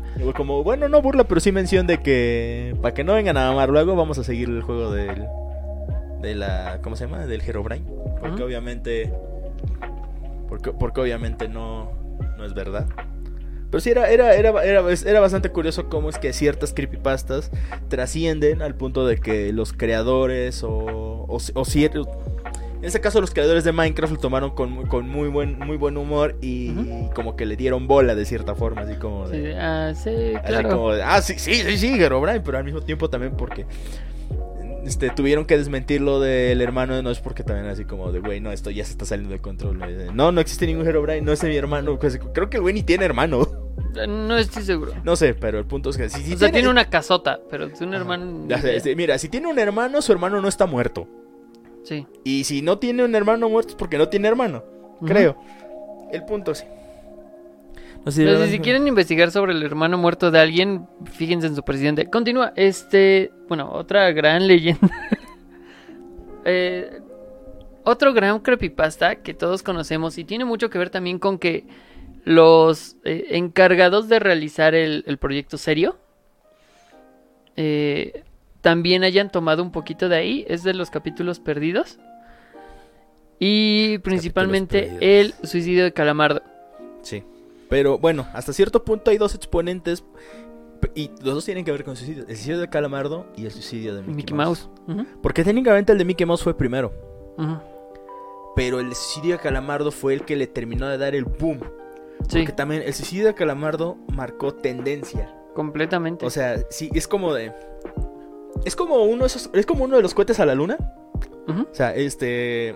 O sea, eh, los cohetes que se desprenden del transbordador son este. El Suicide Mouse. Sí, Y el suicidio de Calamardo es el transbordador ya. exactamente. Así tal cual me lo imagino yo, porque fue gracias al el Suicide Mouse que mucha gente, este. Pues básicamente, gracias al Suicide Mouse es que tenemos el, el suicidio de Calamardo. Y el suicidio de. Calamardo también estaba tan bien escrito Que todos nos lo tragamos en algún punto. en algún punto. Y lo más es que es lo más cabrón, ya es canon en Bob Esponja. Sí, es canon. El suicidio de Calamardo es canon. A eso me refería con que los creadores también ya Les tomó también un chingo de años, pero lo hicieron, lo hicieron. canon. O sea, Y no es que literalmente veamos el suicidio de Calamardo tal y como se decía en esta creepypasta. No, es en un capítulo, se ve una imagen, abren una puerta y se ve una imagen muy similar a lo que representaban Sí, Eh, que era ese, calamardo con los ojos sangrantes y los ojos hiperrealistas, que siempre tiene que aparecer algo hiperrealista. Hiperrealista. Que en este caso era una. No los ojos sangrantes, más bien parecía como maquillaje corrido, pero los ojos muy grandes y redondos, no los ovalados típicos de calamardo. Y estaba, pues sí, era- Como eso- con un fondo- ojeras, fondo- ajá, y, un fo- estresado. y un fondo de estática. Entonces sí daba un poquito de, mal- de- de mala espina, pero apareció como por dos segundos. Sí, Pero es como. De- fue pero fue su manera de decir, ya es canon en Bob Esponja. sí. Y sí, o sea, hay unos que sí est- están muy, muy padres y que ya, que parten de lo del episodio perdido, como por ejemplo el, el episodio perdido de Rugrats, que supuestamente es uno donde, donde el tío Hugo se pone violento con, con, con su esposa y, y, y sostiene re- relaciones indecorosas con Angélica. También donde en ese mismo dañan a, este, golpean a Tommy siendo un bebé y bla, bla, bla, bla, bla. Pero que también hay de los supuestos orígenes ocultos de ciertas series que también se volvieron creepypastas, Ujú. como el origen de los Rugrats, Sí, que sí. resulta que todo es, es imaginación de Angélica porque y que todos los bebés están muertos. Siendo el único bebé real además de Angélica, Dil. Dil- porque Y es un bebé que tiene un trastorno mental. Sí. Así es, o sea, tuvo problem- tuvo problemas Tommy fue prematuro y murió por eso. Phil y Lily eran este gemelos que iban a ser, pero pues no no no se formaron. Y Carlitos, no me acuerdo qué pasó. El chiste es que ningún ningún bebé Creo que él había muerto con su mamá. Algo así. El punto es que todo era alucinación de Angélica. Y supuestamente estaba basado en una historia real, también el típico.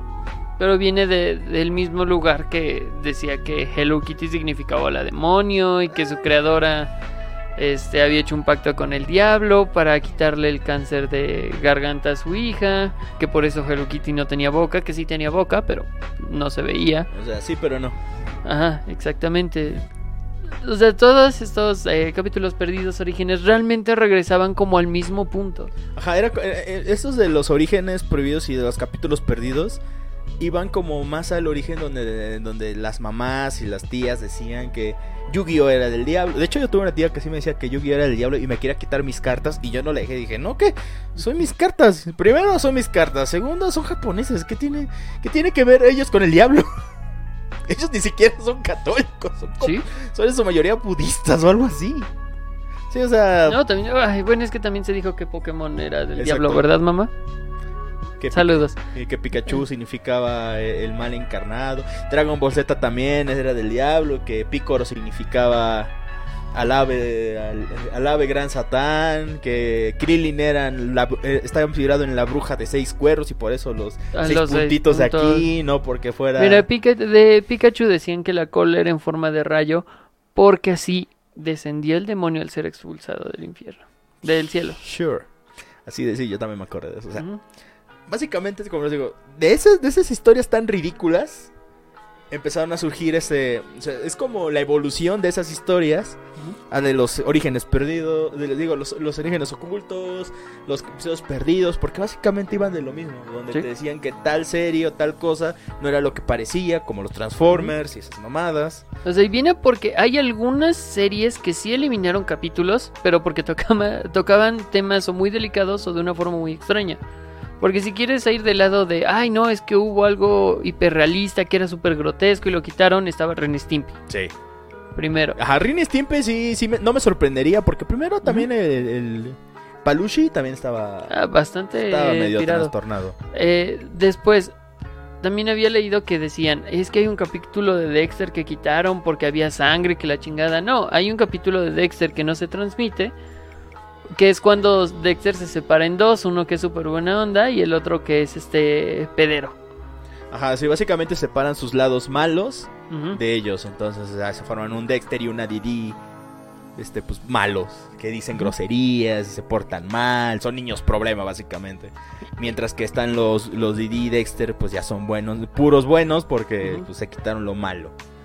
Y sí, fue censurado ese episodio porque es como... sí porque decían- teníamos las palabras Ah, directamente. y- Estaban censuradas con Vips, pero aún así, que una serie como Dexter tuviera ese tipo de capítulos, obviamente Cartoon Network no lo iba. Exactamente, pero ¿saben qué? ¿De qué serie sí me voy a creer que existan eh, capítulos perdidos y creepypastas? de Coraje el perro cobarde. Porque. Coraje el perro cobarde era una creepypasta en sí misma. Porque a partir de la segunda temporada, Cada vez iba todos más. eran títeres. Lo sigo diciendo, al final de la primera temporada, Sí. Sí, sí. Coraje está controlando los títeres de, de, de, de los humanos. De hecho, tengo la teoría.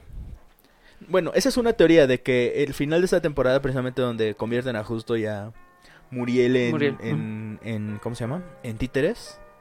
Es algo que más o menos pasa con Invasor Sim. Porque. Invasor Sim tuvo unos capítulos.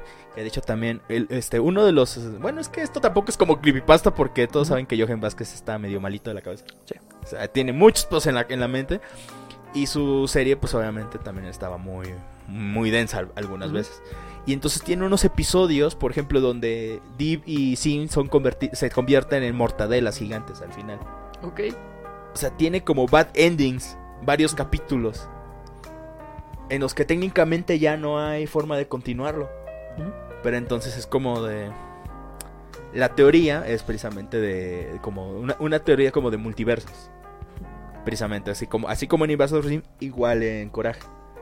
Que precisamente una de las cosas que pasa con este... Con Coraje es que el final de los títeres es uno de los finales malos. Ujú. Pero que al mismo tiempo la historia puede conseguir, puede seguir así como de, ok, no pasa lo de... O sea, el capítulo de los títeres básicamente es un what if. Ajá. Esa es la teoría que yo tengo.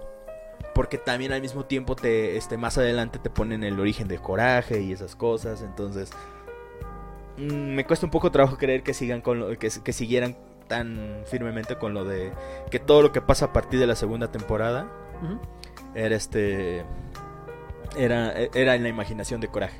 Aunque tiene un poco de sentido porque cada vez se van volviendo más locas, pero también es porque, pues, no mames, tienen que sacarle jugo a esa pinche serie. Como Sí, de- que por cierto fue una gran serie. Sí, una gran, una gran caricatura que tocaba también temas muy...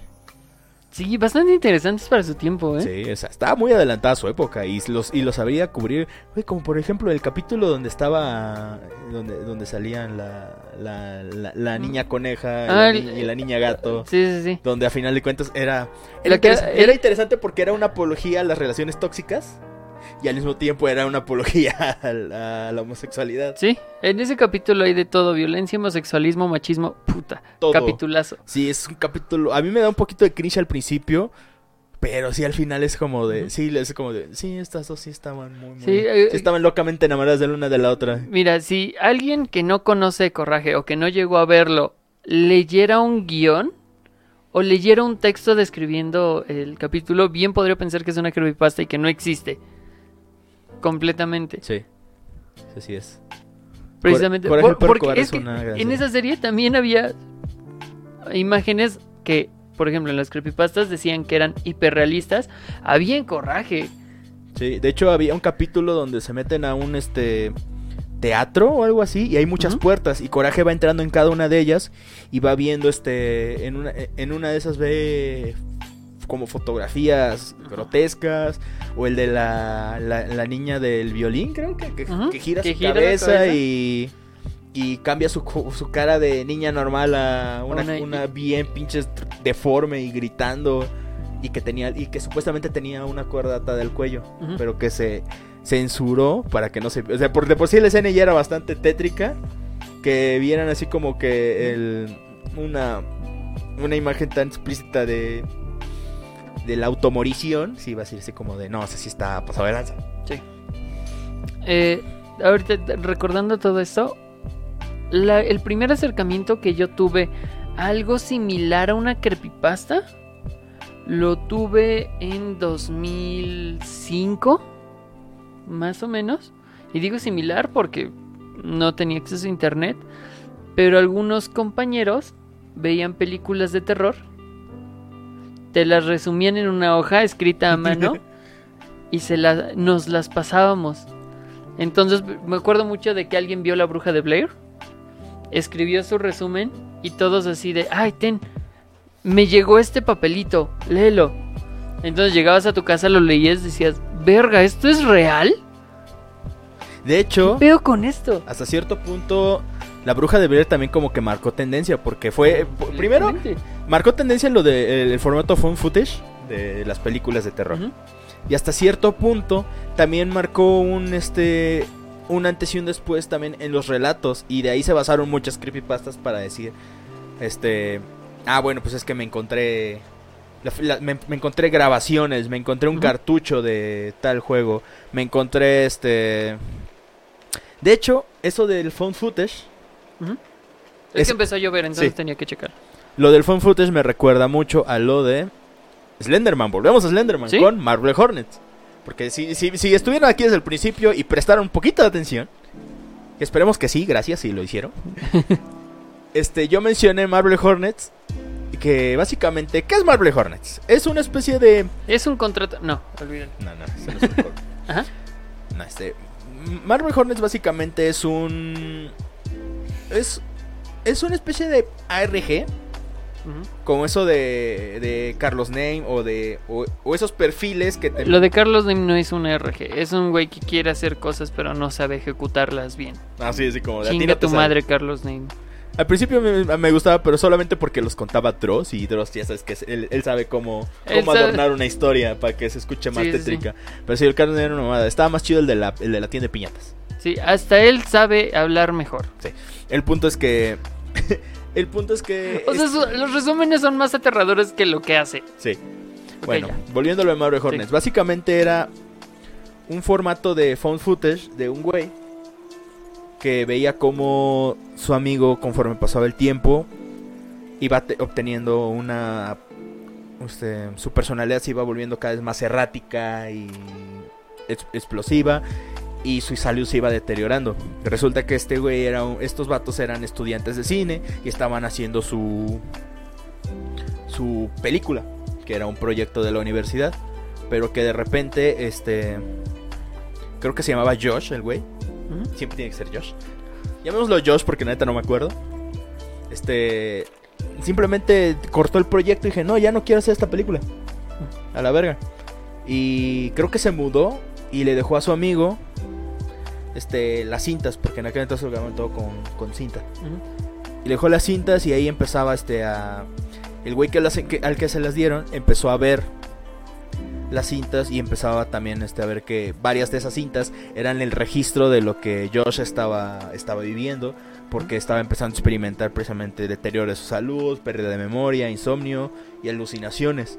Y en una de esas alucinaciones, a- a- este, o sea, su, su- su paranoia estaba tan cabrona que incluso ponía cámaras este, en la noche para vigilarlo porque sentía que algo aparecía en la noche y lo, y lo dañaba. De hecho, hubo un video muy... Dos de esas entradas, porque cada video se, se dividía por entradas.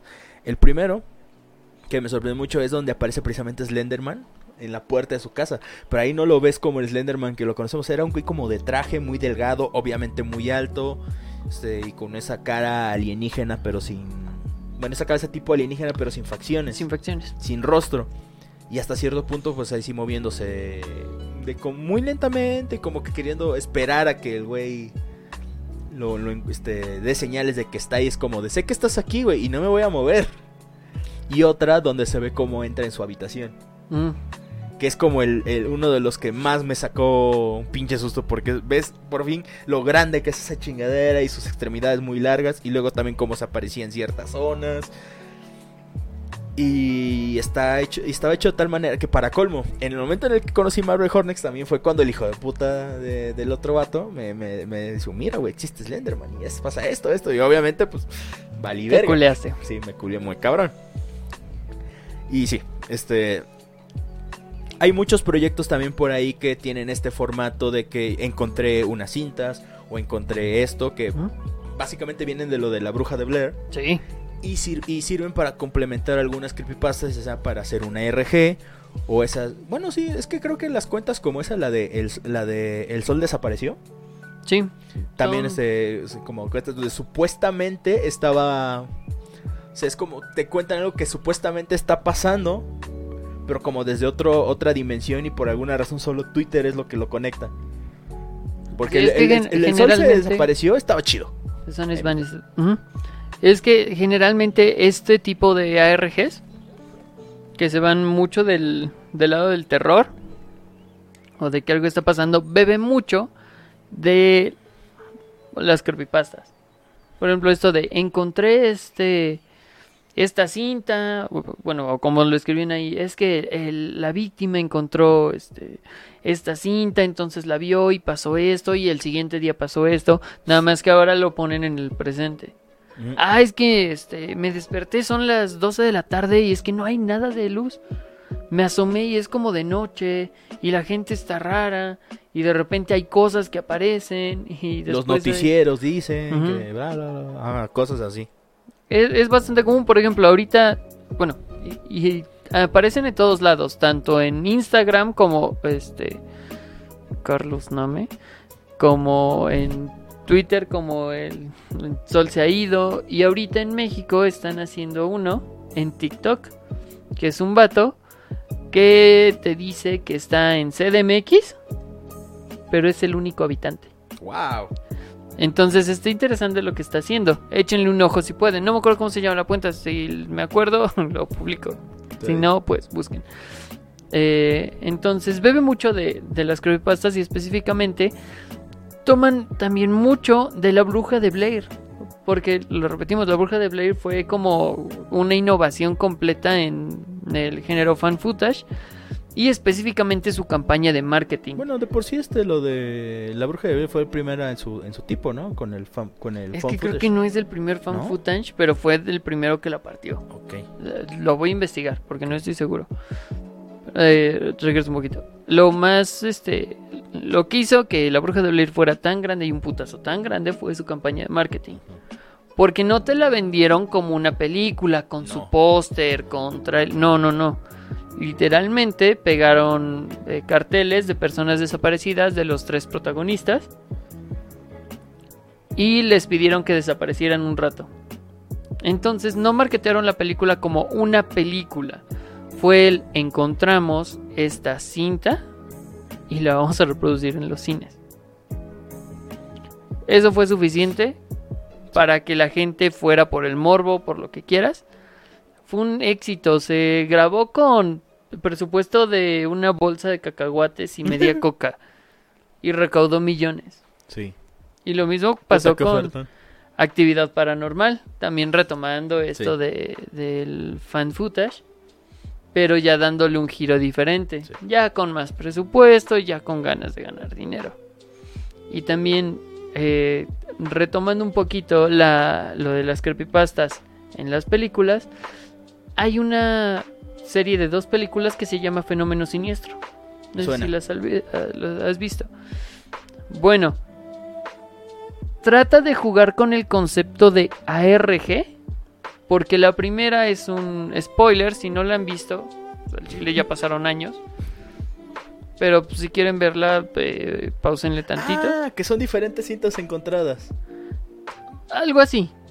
Porque la primera película es de un grupo de cazadores de fantasmas, ya sabes, Carlos Trejo y sus amigos, que se meten a un manicomio, porque siempre es un manicomio, eh, que es de embrujado y que están este, buscando fantasmas. Resulta que sí está embrujado, varios mueren, solo uno sobrevive. Y para la segunda película, el protagonista es un vato eh, que odia esa película. Porque dice que es súper falsa. Así tirándole mierda a la primera película. Entonces este chavo este, se pone en contacto con el productor porque a él le llegó un rumor de que era un caso real y que sí era fan footage. Ok. Que no era... es- he estado diciendo fan footage, pero es found footage. Phone footage. Este, que era realmente un found footage que lo llevaron al cine.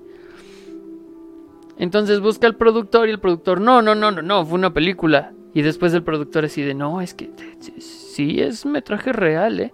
Entonces va, se encuentra con el protagonista de la primera porque sí fue real. Y al final resulta que firma como un eh, pacto con, el, con este lugar para decir que el manicomio no está embrujado para que la gente vaya y muera ahí. Sí, sí, sí, sí, sí. Entonces juega mucho con este concepto de es que sí es found footage, pero no es found footage porque sí pasó, pero no pasó. Entonces juega mucho Sí. con estos conceptos que utilizan las creepypastas. Sí, ya, ya me acordé. Sí, vi, vi el resumen de Ferdan. Ah, De me suena, me suena, me suena, me suena. sí, o sea, es... eh, Ajá, es como llevar, verlo. llevar estos conceptos de, que tomó el creepypasta y llevarlos al cine. Sí, y no está mal. De hecho, son ideas muy interesantes si se ejecutan bien. Por ejemplo, Slenderman puede ser una gran película si la hacen de suspenso. No, de si la- terror. no le si vuelven un slasher. Ajá, no, como slasher no funciona. Que de hecho fue lo que hicieron con la película esa, ¿no? Exactamente, y por eso está pitera. Sí. Funcionaría como Puro Este, suspense, güey. Puro completamente. suspense. Incluso el final puede ser tan ambiguo que no sepas si él o la protagonista muera víctima de o todo fue su imaginación. O, desa- Hasta ese o punto. desaparece. O desaparece. O, algo, porque. Incluso con la desaparición puede que haya desaparecido por Slenderman o porque huyó. Exacto, o sea, hay muchas posibilidades. Hay un abanico de posibilidades antiguo. bastante grande. Ambiguo. Y los aprovecharon completamente. Sí. Porque. Porque miren lo que hicieron con mi muchacho. Sí. Y eso pasa porque, ah, bueno, igual fans han tratado de hacer como películas y cortometrajes de varias creepypastas. Marvel Hornet es un gran ejemplo, es muy bueno, búsquenlo. Sí. Y se van a encontrar con un chingo. Si buscan Slenderman en Eh, YouTube, No solo eso, así, literalmente el que busca encuentra. Y en Ujú. caso, YouTube también es pues, como el hervidero de muchas de estas cosas. Desgraciadamente también se van a encontrar con mucha basura. Porque ya cuando se volvió el, el creepyverso, donde ya. Este, este Slenderman contra Jeff the Killer, este, Salgo contra The Rake o algo así. No, que de hecho Salgo era como la cosa más cabrona. Oh, sí. Básicamente era el, el Azatoth Ajá. de los de, de los este creepypastas porque si es una cosa tan cabrón un mal tan tan antiguo tan poderoso y tan corrupto que corrompe todo lo que toca y todo lo que se ve y lees y todo Ujú. mamadas que prácticamente es- esta idea de Salgo también ha evolucionado. sí Sí, se convirtió en Garfield, Garfield más bien Garfield. Y de ahí a Patricia Estrella. ah la madre Si lo piensas bien, los tres son el mismo concepto. básicamente Listo, si no lo han visto, es algo prácticamente era una entidad que entraba mediante chats. O al menos yo eso lo, fue lo, que entendí. se, se dispersaba por medio de internet Ajá. Ok, qué bueno que mencionas eso. Vean, vean Siniestro. sí vean siniestro Es una película de terror, está en Netflix. Si no la han visto, tienen que verla. Es una gran película, introduce algo de lo que nadie habla. Esa película te habla sobre un demonio que se transmite a través de imágenes. Específicamente, el protagonista encuentra fotografías y videos Sí. en celulosa, en cinta, prácticamente. Y el güey las digitaliza.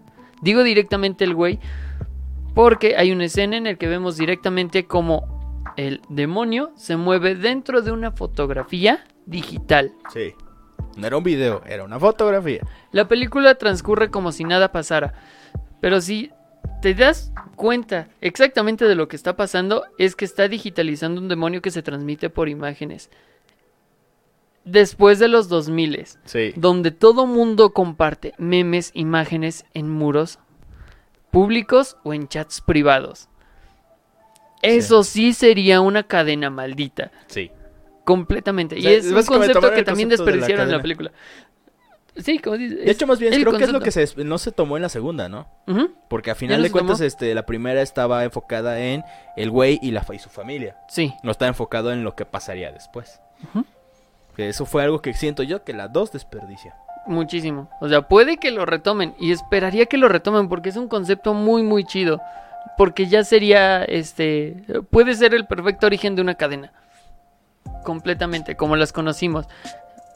Ahora hay cadenas de WhatsApp que te dicen que el COVID es falso. Antes que un demonio te iba a matar a tu mamá eso- y Ajá, pero se iba eso a de comer a tu que, de hermana. que una enfermedad es falsa o va a haber una nueva enfermedad, lo que sea, existen desde hace un chingo. O sea, es como se llama, el mame no se crea ni se destruye, solo se transforma. Solo se transforma. Como la estupidez, entonces. Sí, sí, sí. Oh, ahora sí, regreso a Salgo. Salgo era esto, lo de los chats. Después llega Garfield y es prácticamente que te muestran que Garfield no siempre fue un gato, sino que era una entidad como Lovecraftiana que consume todo y John prácticamente es como su acólito que le está trayendo de todo para que coma. Y de ahí Patricia Estrella que vuelve, retoman este concepto de algo Lovecraftiano. Sí.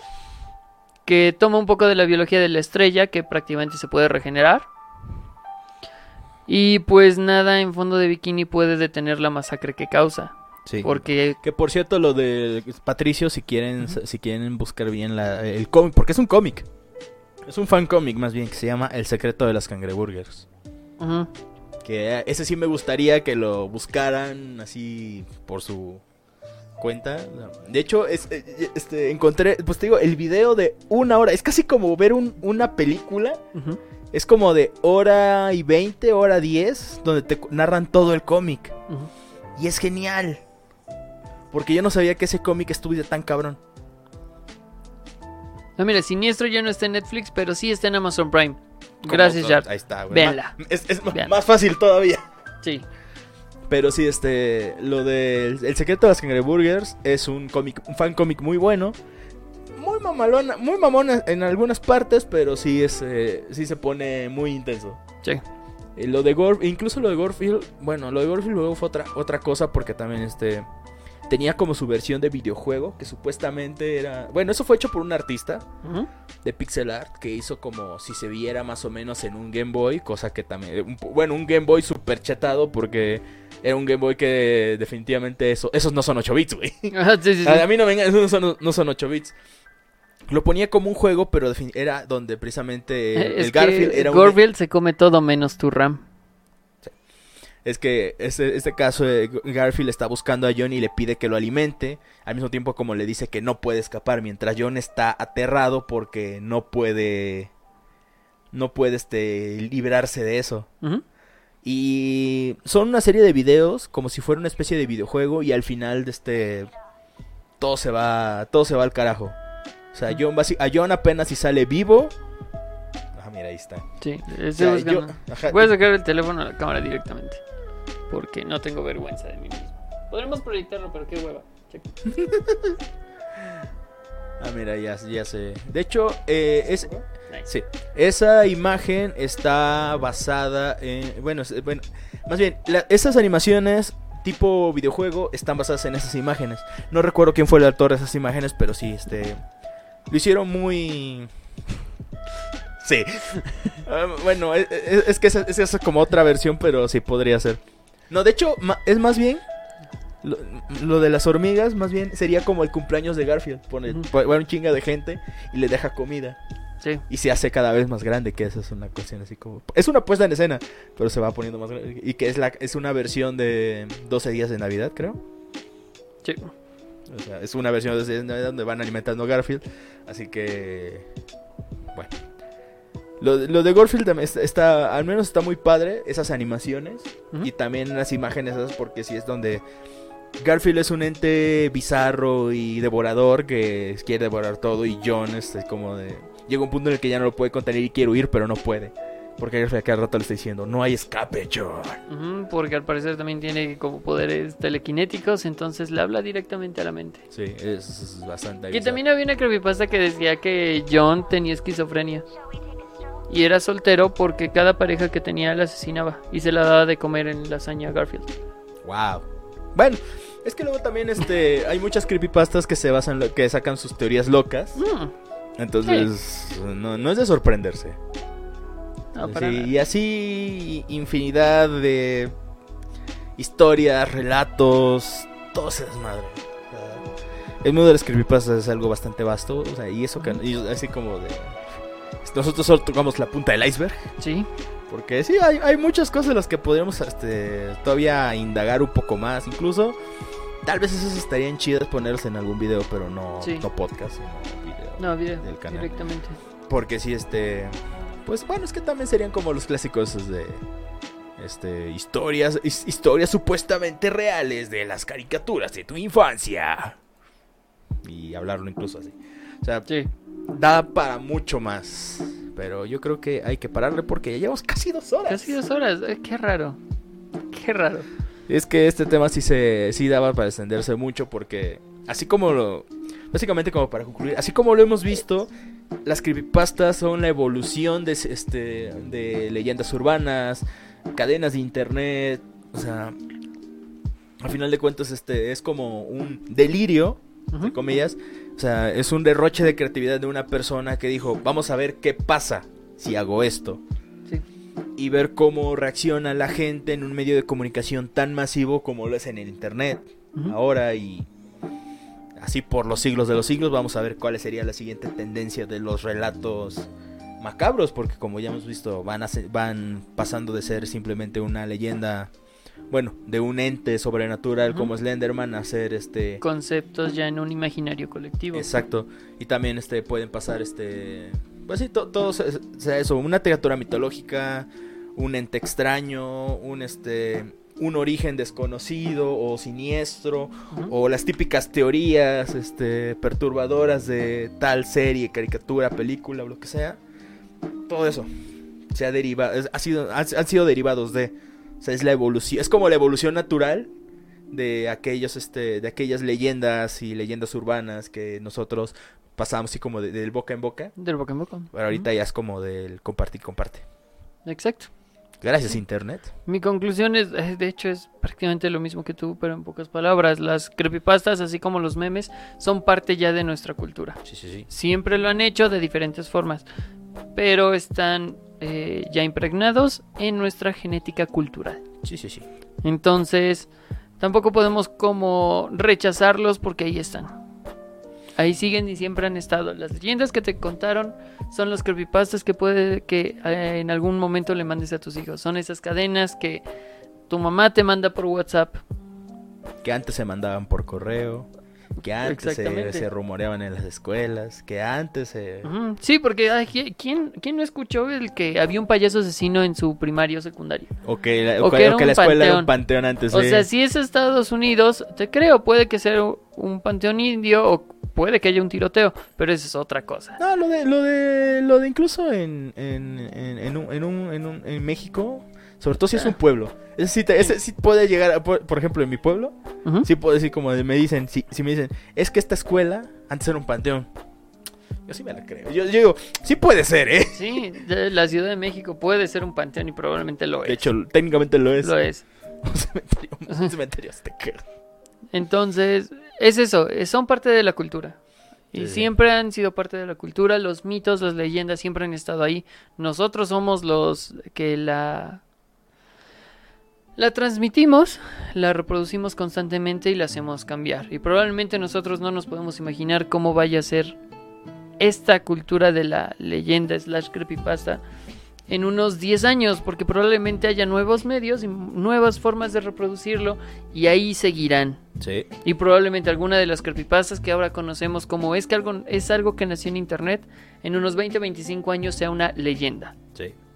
Así como conocemos a la Llorona, al Charro Negro. Sí, también tomemos en cuenta que hay gente que ha llevado ciertas creepypastas a, a la realidad, como Slenderman, que pasó de ser, Oh, un, sí. que pasó de ser un, ente, un, un- un ente creado para un concurso en un foro de internet a, pasar un, a, a pasar a ser un ente real que puedes invocar y que te incita a hacerle daño a la Y gente. recordemos que ya, ya sucedió esto con dos chicas de Estados Unidos que prácticamente eh, apuñalaron a su compañera. Afortunadamente la compañera no murió, pero cuando les preguntaron el por qué, su respuesta fue Slenderman me dijo que lo hiciera. Mientras tanto, el güey, el güey que creó a Slenderman, güey, era puro pedo. El güey era puro pedo. Sí, sí, sí. Sí. Ah, qué bonitos recuerdos, como dice el sheriff. Sí, sí, sí. Y de hecho, sí, eso, eso fue hace como 10 años. ¿Sí? Los Lenderman y el Tales of Olive, o sea, hace más de, hace más de 10 años. Sí, a ver cómo, cómo evoluciona esa cosa de aquí a los siguientes 10 años. Sí. Ahora hay películas. ¿Qué habrá después? Mm, ¿Quién sabe? No lo sabe. ¿Quién sabe? No, no, no sabemos cuál va a ser el futuro de, de este medio, Ujú. de las creepypastas. Pero bueno, yo creo que eso queda bueno como conclusión. Sí. Así que yo creo que ya podemos ir cerrando porque Sí. este, este sí nos en- extendimos bastante porque es que también hay unas historias, es- hay historias como que Es sí- que es, es, es, es un chingo. Es un tema muy amplio. Mm. Y bueno, ¿Algo que quieras recomendar? Eh, recomendar, mm, ven Siniestro, la Fen- 1, Fenómenos siniestros también. Fenómenos Siniestros también, este... mm, Y por favor, háganse un, un favor. Vean La Bruja de Blair. E investiguen un poquito. sí, La primera, la segunda que no está tan chida. Y la secuela que acaba de salir hace no mucho. Sí. También vean las películas de VHS. Uy, VHS, ¿sí? Así se llaman, VHS. Que ese también vi el resumen de Ferdinand y los vi es como de, ah, tengo que ver esta wea. Sí. es muy bueno. Este. Y. No ven Slenderman, no se acerquen. No, no, no ven, no ven Slenderman, mejor búsquense una creepypasta chida. Este. y sí. Sí, sería como de la temática, serían esos lo que recomendaría. Sí, Así que. sí, porque videojuegos, pues está el juego de Slenderman clásico, pero es- ya envejeció mal. sí. Y además, últimamente no he jugado otro videojuego, así que. Jueguen Genshin, Jueguen Genshin Impact. Genshin Impact patrocínanos. por favor. Porfa. Porfa. Pero sí. Quiero más patógeno. Pero sí, eso sería todo. Así que pues recuerden la, la misma cuestión. O sea, síganos en nuestras páginas que están aquí abajo. Este. Vamos a hacer publicaciones de las cosas que hemos hablado aquí en nuestra página de Facebook. Así que síganos por ahí también. Recuerden, cualquier retroalimentación es bienvenida y sugerencia para cualquier futuro tema también. O sea, no, no, no, no se preocupen, nosotros los vamos a leer y contemplaremos si sirve para, pues, para otro podcast. Así que pues ya cerramos. Sí, yo creo que sería todo. Nos despedimos. Aquí nos vemos la próxima semana a las 6 en punto. Esperemos no haya retrasos ni Eh, problemas sí. técnicos. También recuerden que estamos en Spotify. Publicamos en la página de Facebook este Cuando se lance el episodio. Cuando el, el episodio esté arriba, así que no se, no se preocupen. Igual pueden seguirnos en Spotify para que cuando esté subido el, el- capítulo, ustedes lo puedan escuchar. Sí. Y bueno, pues aquí nos despedimos. Yo soy Axel. Yo soy Toño. Y recuerden, cuando vean internet por las creepypastas, Eh, léanlas. Léanlas. Hay muchas muy chidas. léanlas y pues Déjenlos déjenlos pelear. pelear. Nos vemos. Bye. Y no, no, no, no le hagan caso a Carlos. Es más, si lo siguen, denle un follow directamente. Ya cállate.